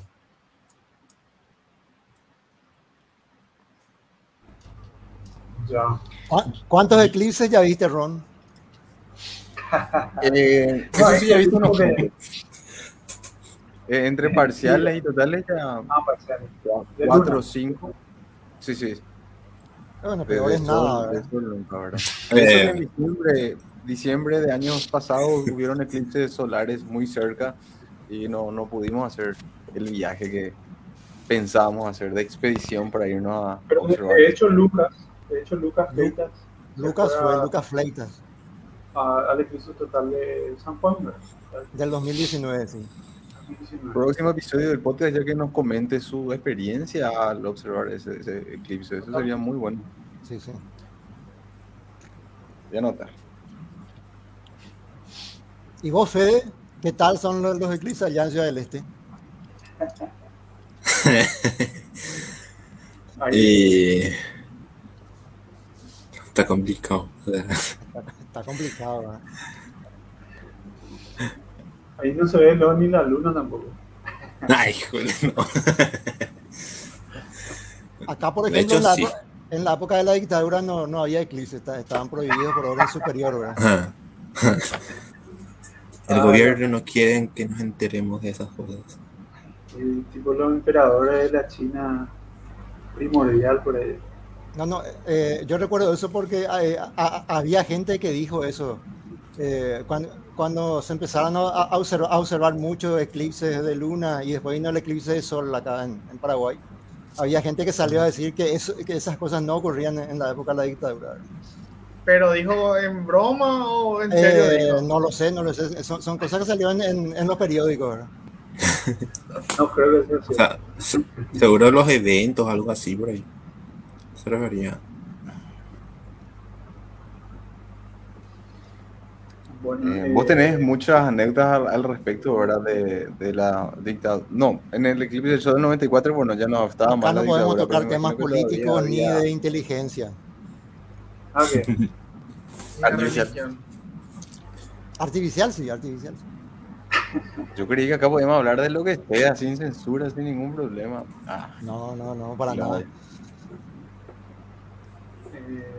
Eh, Quería nomás mencionarle, hablando de milicia, esta semana se cumplió un, un aniversario más de, de, de la muerte de Berta Servián de, Flor- eh, de Flores, que fue una aviadora paraguaya, la primera de hecho, eh, la número 13 del país y la primera.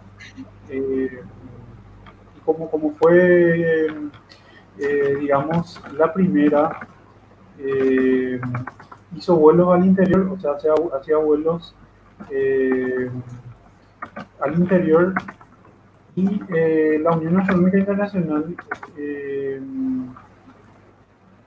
perdón, es Berta Servian Méndez de Flores.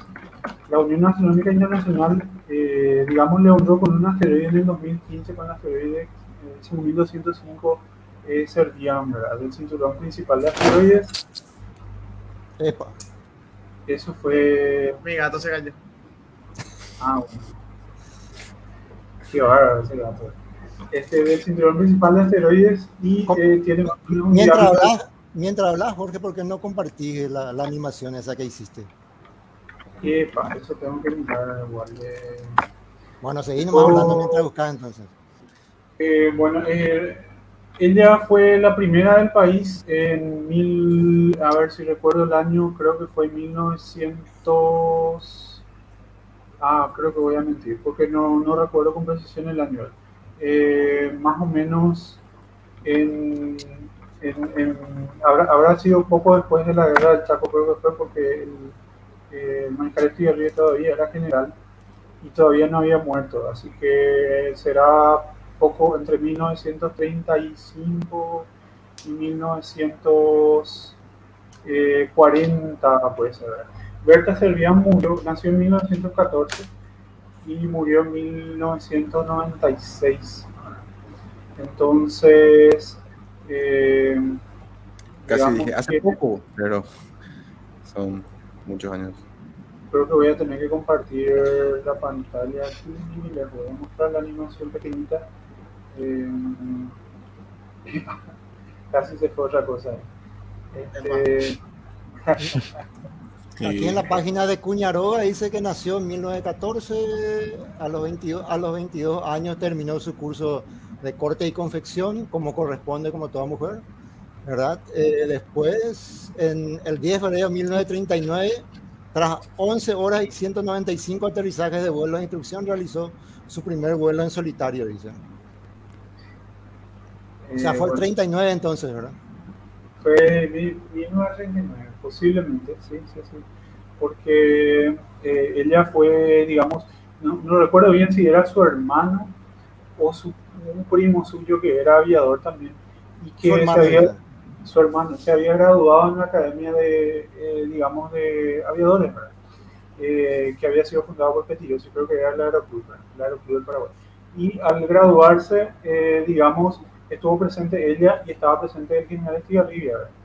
Y eh, el, el hoy día mariscal, ¿verdad? Porque póstumamente el mariscal Estigarribia.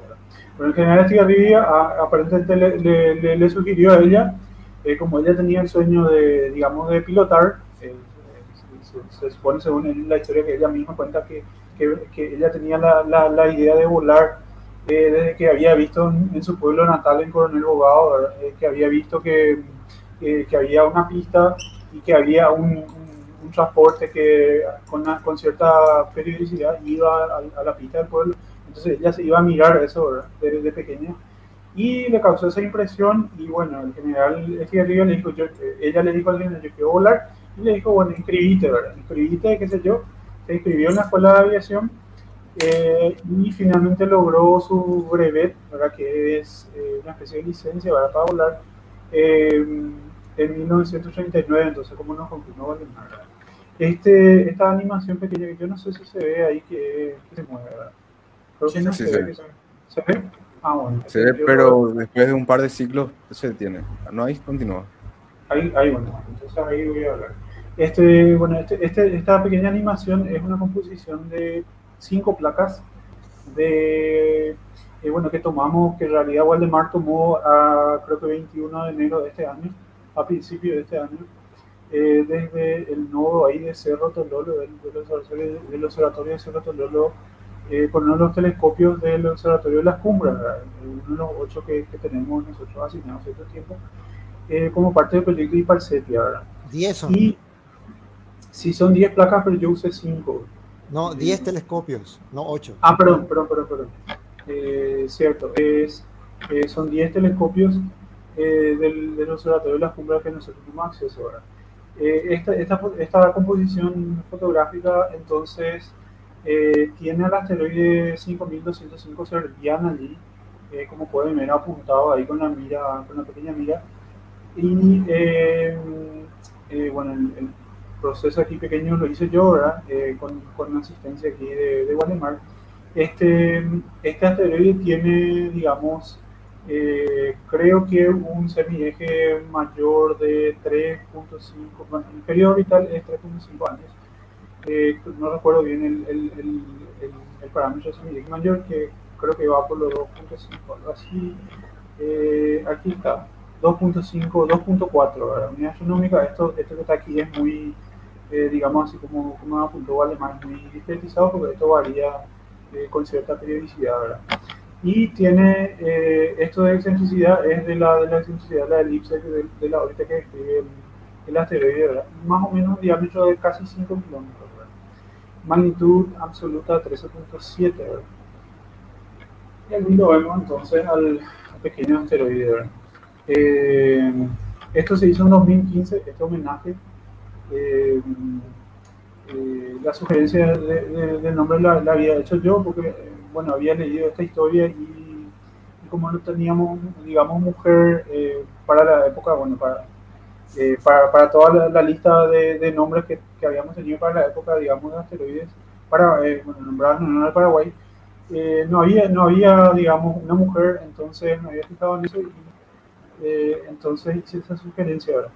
Y finalmente quedó y, digamos,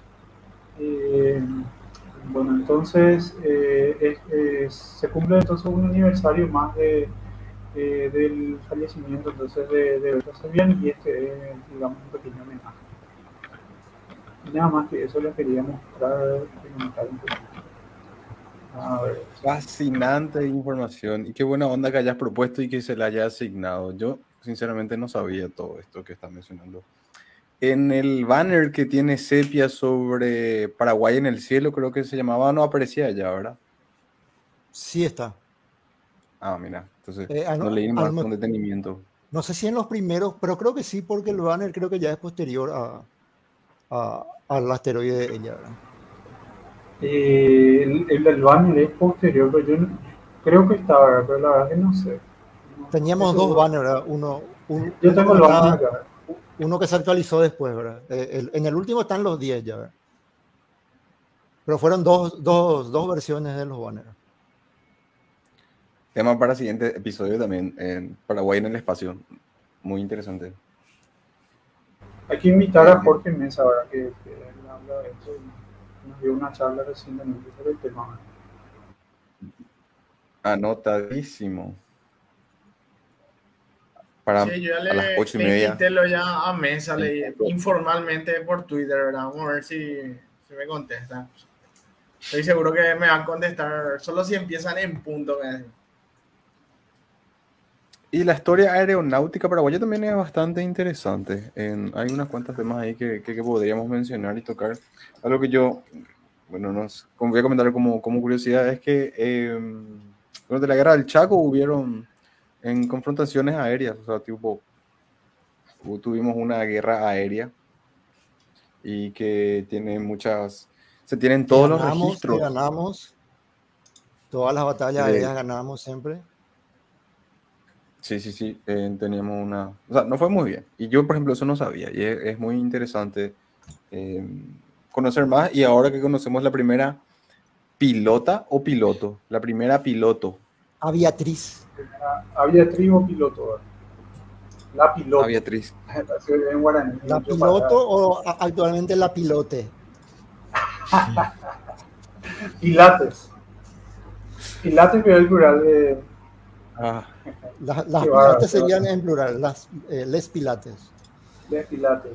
Sí. Eh, otro, otro piloto famoso que, que solía eh, venir a Asunción es eh, Antoine de Saint-Exupéry el, el que escribió eh, Principito. El Principito. Él solía volar a Paraguay, ¿verdad? Bastante, con bastante frecuencia. No sé, si no sé si eso, si eso también están enterados, ¿verdad? Sí. Uh -huh. No, vos sí, ¿verdad? Pero el resto no sé. ¿Vos sabías, Fede? No. Aprovechando que, que, le hablaron a Fede, Fede ya se quiere despedir. Ya otra vez. Sí, se tiene que retirar ya. Pero hoy No le estoy no echando, parece, ese tipo, Ah, no- mentira. Yo creo que de hecho, sí, haciendo esto que son las 12, viejo. Yo no me di cuenta en qué momento llegamos a, a Pues tanto. yo- me di cuenta. Y todavía Yo no les quiero- de nada, ¿verdad? Tenemos Yo le mucho quiero que mandar saludos a mi mamá. Saludos, mamá. Seguramente mañana va a mirar. Y, Hola, mamá, eh, Señora Montiel. La mamá de ya, la mamá. Con eso ya, la mamá de la mamá. Con eso ya me despido. Buenísimo, fantástico. Eh, muchísimas gracias a Lucas Cuyuá por haber participado en- con otro episodio de hoy, por haber comentado nuestra experiencia. Espero que te haya gustado y podemos contar contigo una próxima vez. Claro que sí, muchas gracias a ustedes por invitarme otra vez. Y siempre estoy disponible para, para participar. Muy interesante solo poner de fondo para, para hacer mis cosas. Ven ahí. Qué buena onda, ¿te gusta? ¿Te gusta el podcast? Sí, siempre la- las charlas de Pedro siempre son disfrutables. Te iba a preguntar cuál es, cuál es tu favorito, pero ya, ya respondiste ya que de No, Pedro. no había, no Ya había. nos mandó todo al fondo. Eh, así que Es que sirve por- cepillar la Pedro que no está acá. no, pero yo, sí. yo opino igual que él, así las charlas de Pedro son de, de- de otra. En La, la de hoy, por ejemplo, así, genial. Eh, Y ojalá que la próxima vez que nos veamos, Lucas, no sé qué capaz sea ¿Qué? o de vuelta en el episodio o en Pilar para una observación astronómica o que por ahí venga a visitarnos en diciembre para la observación acá en, de Sepia. Así que eh, ojalá que pronto. para la isla Pombero, ¿verdad? O a ir el asado para el cumple de Jorge. ¿verdad? También, también. Están invitados, parece, todos los, que, los oyentes y todo. Quiero decir Claro. más que, que quedó muy mal eso, eso que dijo. Ron. Quiero decir más que quedó muy mal eso que, eso que dijo Ron, que, que las charlas de Pedro son de otra, ¿verdad? Más, más sabiendo que él se retira temprano, ¿verdad? Que no se malinterprete eso de otra con... Así. Son otra cosa, dije, capaz. Ah, ah, ah, ah, eso puede ser. Son o sea, de otro planeta. Que no sea que le esté dedicando a otra, ¿verdad? No, no, no, jamás. Y bueno, llegamos a las Bueno. 3 horas 15 minutos de programa. Muchachos, yo creo que es momento de dar inicio al fin. Yo Inicio quería agregar al- algo antes de cortar. Eh, que les iba a comentarlo seguramente, pero antes que me olvide.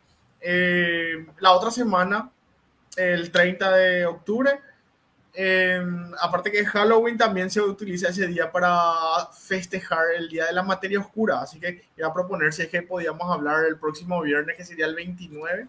Si no me equivoco, podemos hablar de un poco de materia oscura, si les parece.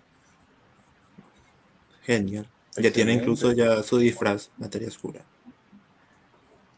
Y no te vas nomás a la fiesta. Ahí Claro, porque materia pura. no me, no, no- no me vieron porque no interactúo electromagnéticamente con la materia bariónica. Ya está, ya. Encima hoy fugazmente nos dio ya un- una introducción sobre estos temas, Es- Pedro, así que yo creo que es anotado. Ca- Así que cada día internacional que inventan. Bueno, hoy recordemos que fue, o ayer ya, o ayer ya, a ver un poco la hora. Ayer ya fue el Día Internacional del, del Paracaidista Militar, ¿verdad? Así que un saludo a todos los paracaidistas militares que nos están escuchando. Ron, creo, vos creo que fuiste de la aeronáutica o no? sí, yo hice mi servicio militar en la Fuerza Aérea, pero no hice el curso de paracaidismo. Fuiste el famoso Mango Boo, entonces. Lamento Para eso nomás te pregunto porque, porque ya Sí, no, ya está. Ya ¿Vos saltaste paracaídas, Waldemar? Varias veces, varias veces. Yo ya salté sin paracaídas. Qué bueno, qué bueno. Y bueno, a todos los Con, para- paracaidistas. con parapente, me imagino. A todos mis camaradas de la Cinefor que tengan buen salto. Eh, Bueno. Y nada, vamos a hacer el cierre Una, ya. ¿verdad? una noche más, muy buenas noches, como dice Rubín, ¿verdad? Que muchísimas gracias. Hasta ahora tenemos tres personas que nos estuvieron escuchando y a todas las personas que les dieron me gusta, que compartieron, que preguntaron, que comentaron. Muchísimas gracias por acompañarnos todos los viernes. Les esperamos de vuelta el próximo viernes eh, para un siguiente episodio de este podcast cómicamente. Mi nombre fue Rolando Centurión y fue un placer haber compartido con ustedes. Me despido y le dejo la palabra a mis colegas. Dale, voy a aprovechar eh, para agradecerle a Lucas que se unió con nosotros. Esperemos que pronto te vuelvas a unir. A todos los que eh, se unieron hoy en la charla y estuvieron interactuando con nosotros y a mis compañeros. Eh, y les recuerdo también que si nos pueden seguir en YouTube y en Spotify para escuchar. Posiblemente esta madrugada o mañana en la mañana suba en esas plataformas. Bueno, yo también le quiero agradecer aquí a Lucas, que parece que va a ser eh, colega nuestro, porque dijo que estaba estudiando informática, ¿verdad? Así que. Otro más, ¿verdad? Vamos, otro más, ¿verdad? Eh, yo quería que sea colega del podcast porque tiene muy buen equipo, entonces podría.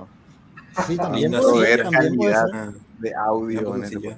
También puede ser, se ve ahí el, todo el equipo. Así que muchas gracias y hasta la próxima. Vale, muchas gracias. Muchas gracias. Muchas gracias a todos. Muchas gracias. Hasta el próximo. Nos vemos. Hasta el próximo viernes. Hasta luego. Chau, chau. Chao.